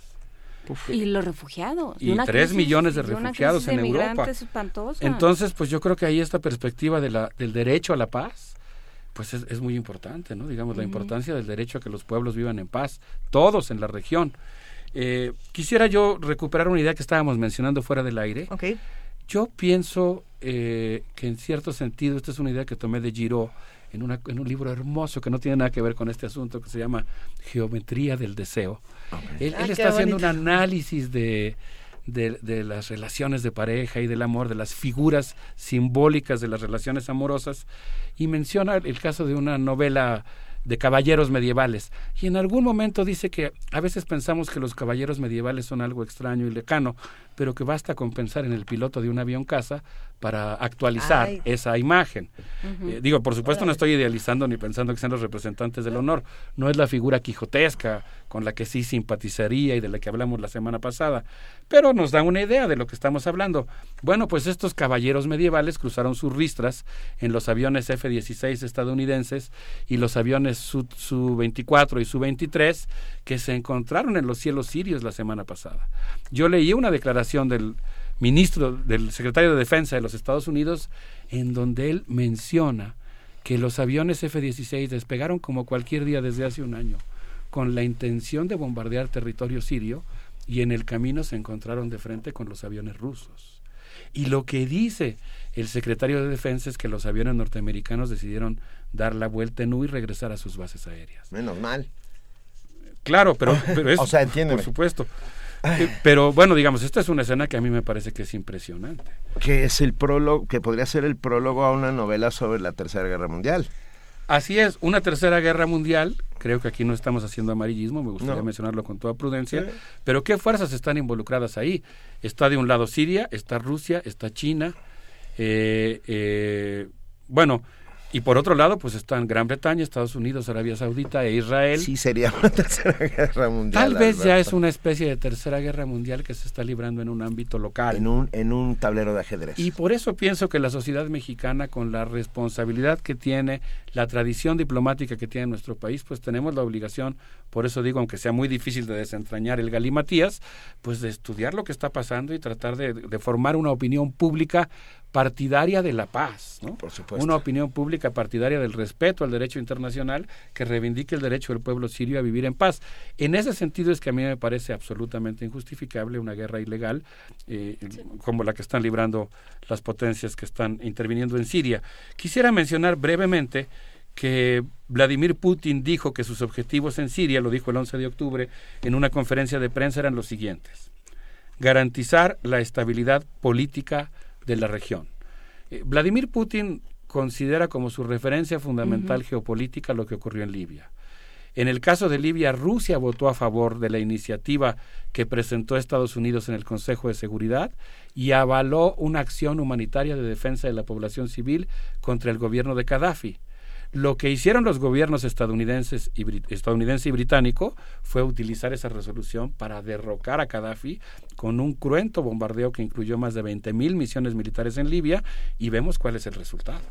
El mismo que en Irak. Derrocaron un gobierno laico, ciertamente autoritario, nadie vaya a pensar aquí, porque no es mi postura que estamos defendiendo gobiernos autoritarios, como podrían ser el de Saddam Hussein o el de Gaddafi o el del propio Bashar al-Assad, pero el hecho es que los derriban, que son gobiernos laicos, como quiera que sea, y se crea un pandemonium que después no hay manera de controlarlo. Eh, tampoco estoy por eso avalando lo que está haciendo Rusia. ¿eh? Lo que estoy haciendo es describir lo que pasa, asumiendo la responsabilidad de tratar de entender. Hay un problema de autodeterminación, o sea, esta idea de la autodeterminación está bien para nosotros que somos mayores de edad, ¿no?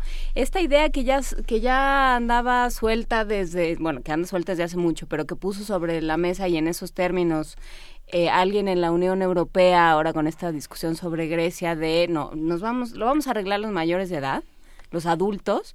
Esta idea de que hay gobiernos que son adultos. Y Grecia no era de los adultos. No, claro que no, sí, ¿no? Eh, y, y este y lo mismo pasa un poco con con estas con estos regímenes, ¿no? Que dicen no, no, ustedes no saben lo que lo que tienen que hacer, se los vamos a explicar y se los vamos a explicar. Ahí les van las tropas por lo pronto. Qué, qué, qué bonito lo dijiste. Yo creo que este tema de la autodeterminación, que es una cosa que está consagrada en nuestra propia constitución, ¿no? que se plantea que México tiene que tener una política exterior basada en la defensa de la autodeterminación de los pueblos, pues tiene que ser un, un eje rector de la política exterior mexicana y pues yo creo que es un tema que es muy importante. Yo quisiera mencionar que en el caso de lo que está eh, ocurriendo en Siria, decía yo, bueno, Vladimir Putin se planteó este objetivo y planteó también abrir por la vía militar un camino para una solución política que incluya al gobierno de Bashar al-Assad y combatir al terrorismo. Yo creo que lo que está ocurriendo en la región es realmente muy importante porque la OTAN ha amenazado con, bueno, ya mandó 40 mil soldados.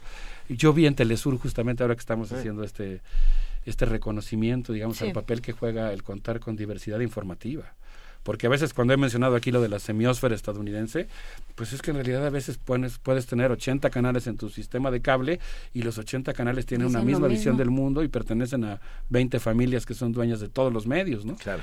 Entonces es muy importante esta diversidad informativa para que tengamos una idea eh, un poco más completa de lo que está ocurriendo o de las formas en que se ven los temas. Y veía yo una escena en Telesur impresionante de cómo estaban mandando los, los convoys de camiones con cohetes Patriot a la frontera entre Turquía y Siria para un eventual eh, o, defensa o ataque eh, entre Turquía y Rusia. Es un momento de mucha tensión. Yo creo que tenemos que estar muy atentos a lo que ocurre y desear que la comunidad internacional intervenga para evitar el sufrimiento humano de los palestinos, de los refugiados sirios que están en diversos lugares del, lugar. Yo quisiera mencionar eh, simplemente que pues hubo una declaración que a mí me preocupó muchísimo que hizo eh, el vicepresidente de los Estados Unidos, en el cual mencionaba que realmente eh, pues eh, Rusia había cometido un error al realizar este tipo de acciones y que las cosas no se iban a quedar así y amenazó John Kerry específicamente con que la intervención rusa para sostener a Assad, dijo él, dio un giro dramático a la guerra en Medio Oriente. Fíjense lo que dice John Kerry. John Kerry dice que la intervención militar de Rusia en Siria dio un vuelco a la guerra. Es decir, que si, si le creemos, eh, querría decir que Bashar al-Assad estaba a punto de caer y la intervención rusa cambia el curso del conflicto. Y lo apuntala. Y lo apuntala. Pero lo que dice es que esto, pues no lo van, dice, nosotros, afirmó el secretario de Estado, es mi propia traducción de la conferencia de prensa que él dio el día 11 de octubre, estamos tratando de promover una transición ordenada y legítima del poder en Siria es la manera eufemística con la que él se refiere al entrenamiento, financiamiento y coordinación operativa de un grupo de mercenarios.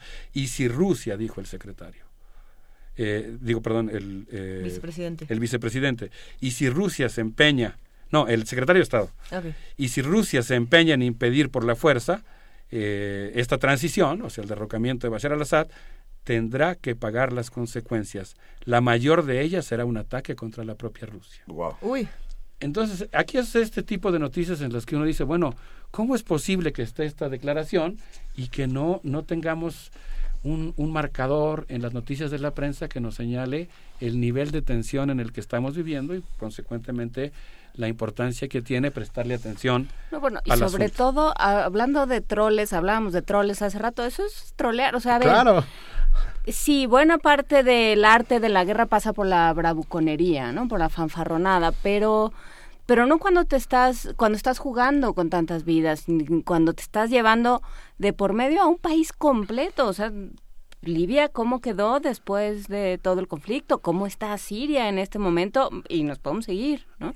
Lo que pasó con, con África, con ciertas naciones de África que apenas se están reconstruyendo. O sea, la, la guerra se lleva países y sociedades completas, culturas completas. Y, yo creo que esa tiene que ser nuestra postura como universitarios. No, no podemos cerrar los ojos ante ese tipo de fenómenos, tenemos que tratar de explicarlos y aunque sea muy humildemente, por lo menos dando una opinión o solidarizándonos eh, con las causas humanitarias, pues tratar de intervenir, ¿no? Eh, digamos, es ese tipo de cosas en las que no podemos permitir que eso pase. Me despido simplemente señalando eh, en esto que he intentado que sea básicamente una descripción de hechos que el ministro de Defensa de Arabia Saudita, Sheikh Mohammed bin Salman, viajó a Moscú el domingo pasado y se reunió con Vladimir Putin durante la celebración del Gran Premio de Fórmula 1 que se celebró en Sochi, Rusia, eh, en la semana en la que Putin celebró su cumpleaños jugando hockey sobre hielo. ¿Se dan cuenta de lo que estamos diciendo? Le pongo signos de admiración radiofónica. ¿Qué hace el ministro Ah. de Defensa de Arabia Saudita en Moscú. Es- está negociando, porque Arabia Saudita es la que estaba Jugar promoviendo la hielo. invasión En a Arabia Siria. Saudita no se puede jugar hockey sobre hielo.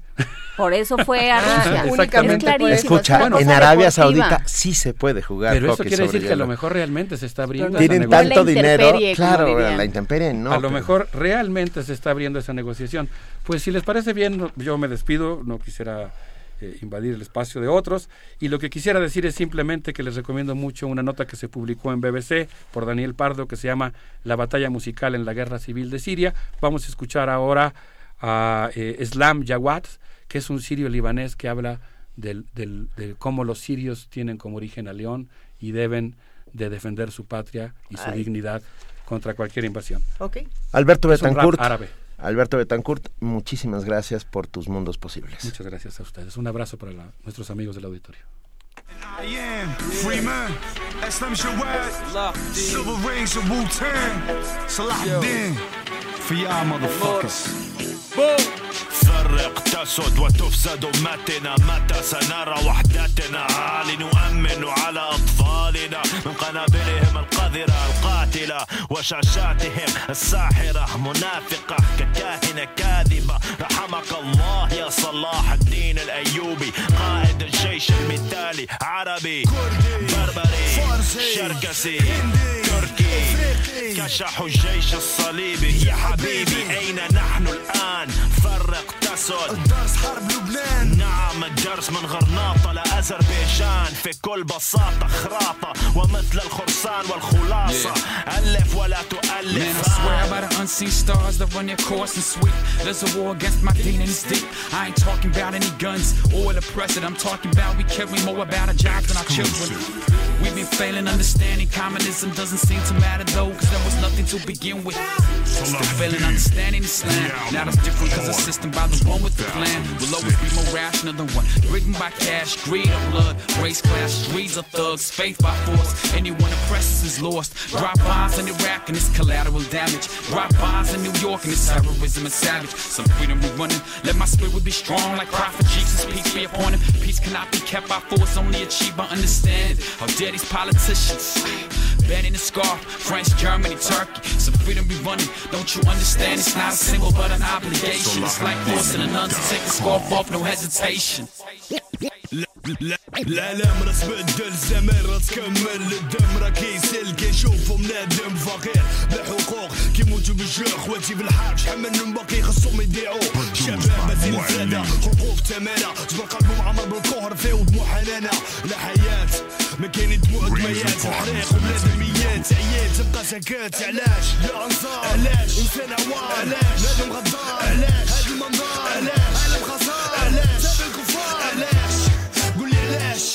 عرب من شمال افريقيا حتى الشرق الانصار كل الامه يا عرب تملى سيره الله بدايه النهايه سمعت علاش عايشين بين الدنيا مقوده Primer movimiento. Donde todos rugen, el puma ronronea.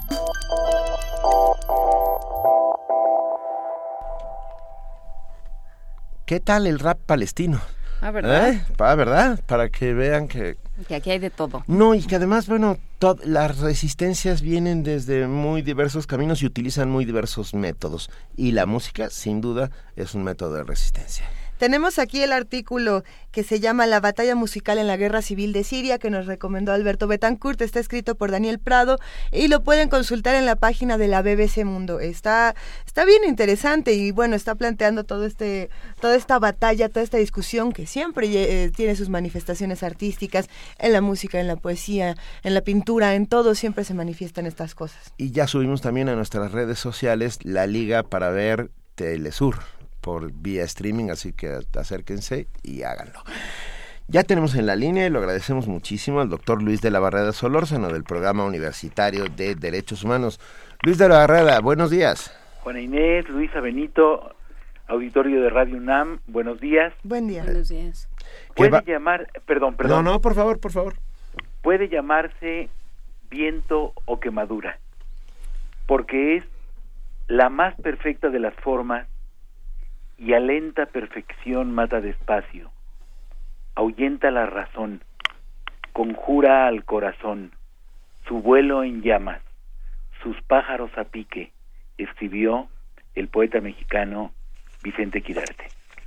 Desde muy temprano, dice la nota de Adriana Alatorre en Reforma del 11 de octubre, decenas de personas se forman en el acceso del Hospital Psiquiátrico Fray Bernardino Álvarez de la Ciudad de México, en espera de que su familiar sea atendido. El nosocomio, inaugurado el 9 de mayo de 1967, brinda atención a personas de uno y otro sexos con trastornos mentales agudos.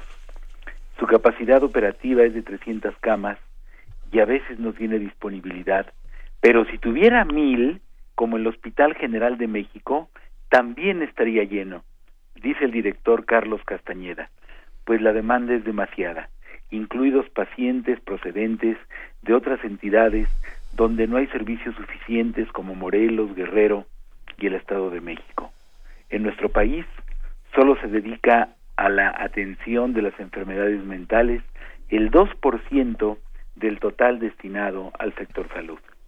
Arturo Rivera, presidente de la Sociedad de Familiares con Enfermedades Mentales, señala que los tratamientos psiquiátricos farmacológicos son caros y largos, en ocasiones de por vida, y es frecuente que las familias no estén dispuestas a atender a los pacientes y lleguen a abandonarlos en las calles. Sin duda, en muchos casos, los familiares ven al paciente aguijoneados por el desamor y la insolidaridad como una carga intolerable.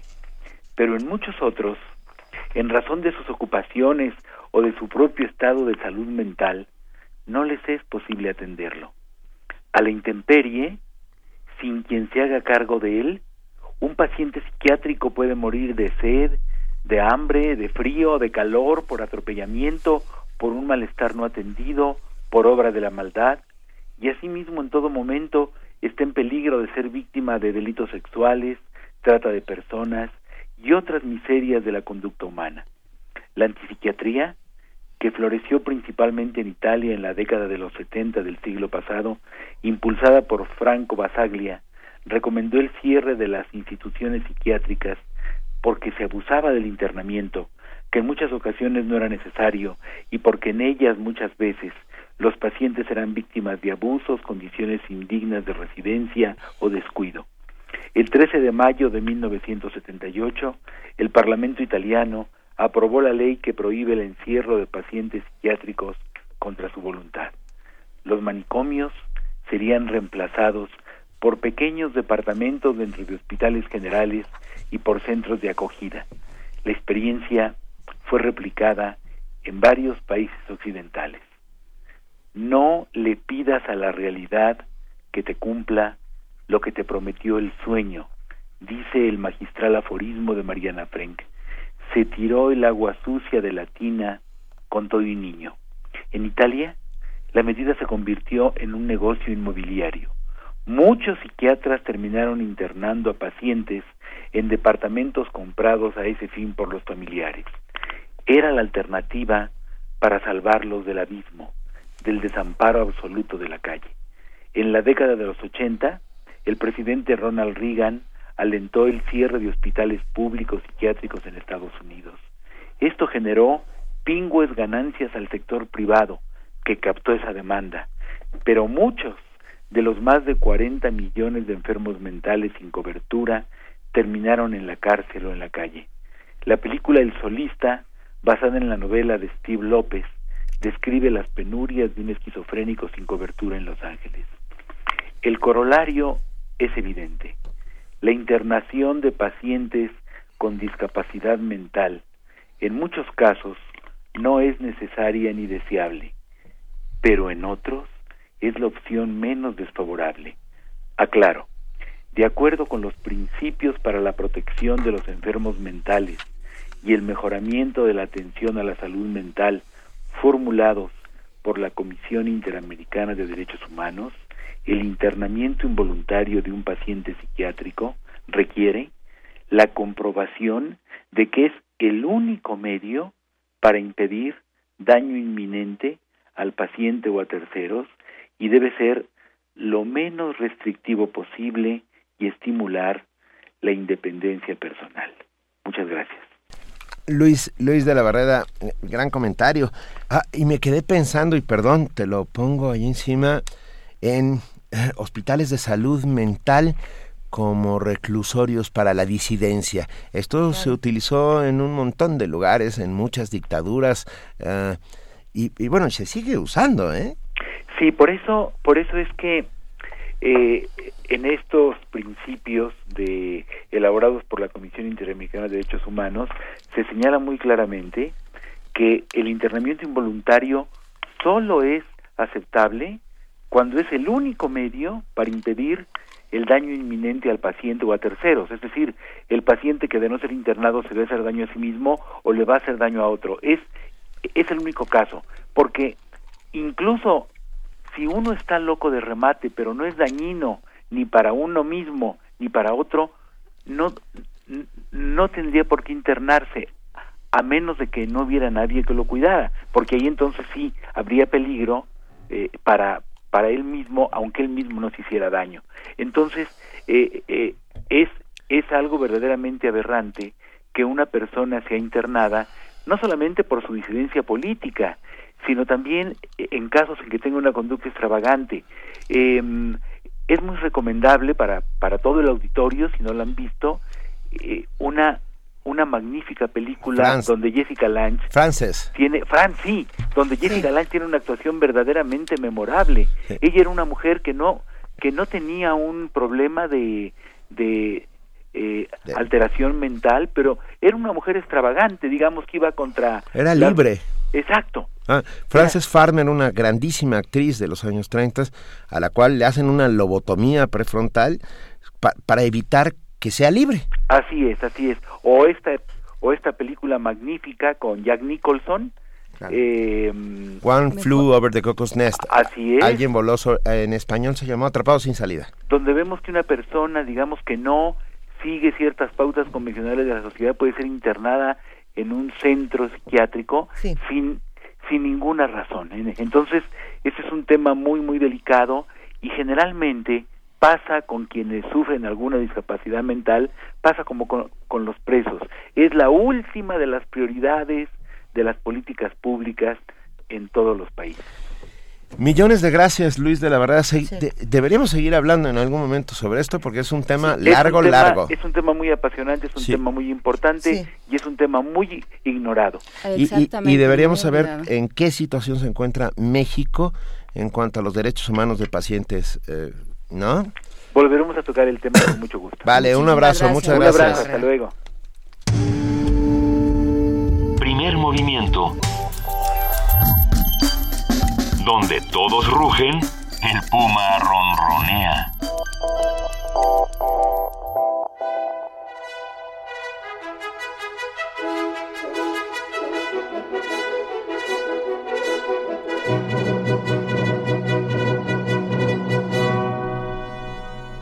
¿Qué, Ya- creen? ¿Qué creen? ¿Qué creen que anuncia la obertura de Guillermo Tell? ¿Qué está pasando, Benito? Está pasando que ya está en nuestra mesa Vania Nuche para contarnos qué hay hoy en Radio UNAM. Hola, Vania. Hola, muy buenos días a todos. Venga. De nuevo, buenos días. Hoy en Radio UNAM los invitamos a nuestro Cineclub Radio Cinema a las 18 horas en la sala Julián Carrillo. Este mes les recordamos que estamos presentando el ciclo Los Caminos de la Vida. Hoy presentamos Todo está iluminado de Liv Schreiber, una película de 2005 que no se pueden perder. La entrada es completamente libre. Vengan de una vez también a nuestra exposición El Paria, dibujos y pinturas de Ulises Jair Hernández en el vestíbulo de la sala Julián Carrillo, de lunes a viernes de las 11 de la mañana a las 8 de la noche. La entrada también es libre. Venga. Y por el 96.1 de FM no se pierdan Buffet Babel con creación viva a la una de la tarde, tejiendo género a la una y media. El tema de hoy, migración al DF y trabajadoras del hogar con Lorenza Gutiérrez.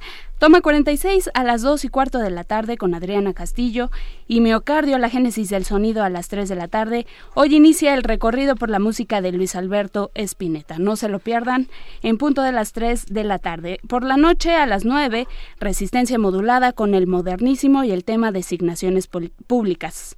Eh, vengan, por favor, a nuestras instalaciones por sus libros y visítenos en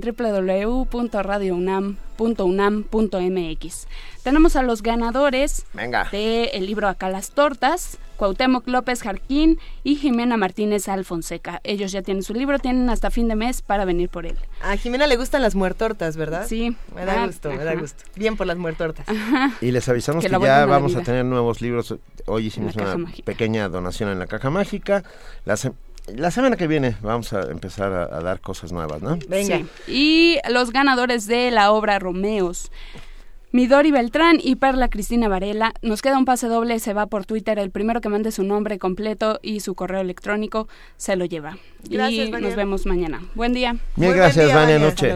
Hay que recordar que Buffet Babel es esta barra vespertina que empieza a, las- la una. A la de una, una a, la cuar- a las 4 de la tarde. de la una a las 4 de la tarde eh, que, que opera nuestro productor Francisco Ángeles, a quien saludamos. Hola, también Paco. Antonio Quijano de Información, nuestro jefe de noticias, está ahí también en el corte informativo de la tarde. Así es Toño. que escuchen Buffet Babel porque hay un montón de, de contenidos y de anuncios y pues hay de todo como en Buffet. Y como Es en buena, es una excelente barra. Venga. ¿Qué, hay- qué tenemos mañana, Juan Inés? Ah, Sí, por, mañana. por- por Ah, cierto. sí. Mañana vamos a platicar de música africana sobre Hanif Keita, que es un cantante africano que se presenta en el Cervantino y también en la Ciudad de México. Va a venir Ricardo Peláez a decirnos que aparentemente es el manager o algo así de Hanif Keita, por lo menos es su este su porrista más más dedicado, va a venir a platicarnos, a ponernos música y a platicarnos por qué tenemos que ir a ese concierto y por qué es importante ese concierto. Viernes de ocio. Viernes de ocio. Vamos a platicar también de la Comisión de Cultura del Senado. Eso no es tan de ocio. Es ¿Del Senado o de, o de de la, negocio? de la Asamblea? De la Asamblea, De perdón. la Asamblea Legislativa del ¿Qué, DF. qué dice esta comisión? ¿Qué, qué dice el perfil de la comisión? ¿Y es el para perfil dónde? del presidente de la comisión. Sí. Bueno. en fin, Sí. vamos a hablar de todas esas cosas. bien. Y vamos a hablar también de mujeres que escriben con Sara Sefcovic, Ah, que no solo acaba de publicar un libro en Editorial Océano que se llama El cielo completo sobre sobre la experiencia de escribir y de la cultura escrita a través de las de los ojos femeninos y de las manos femeninas y también eh, un, eh, ella va a estar también en estas charlas de eh, maestros de grandes maestros En la UNAM. en la UNAM hablando sobre mujeres que escriben. Mil gracias, Juana Inés de esa. Mil gracias a todos los que hicieron posible y hacen posible todos los días. Primer movimiento. Se agradece. Muchísimas gracias. Gracias, querido Benito Taibo, es un placer. Gracias, querida Luisa Iglesias. Esto fue Primer Movimiento. El mundo desde la universidad.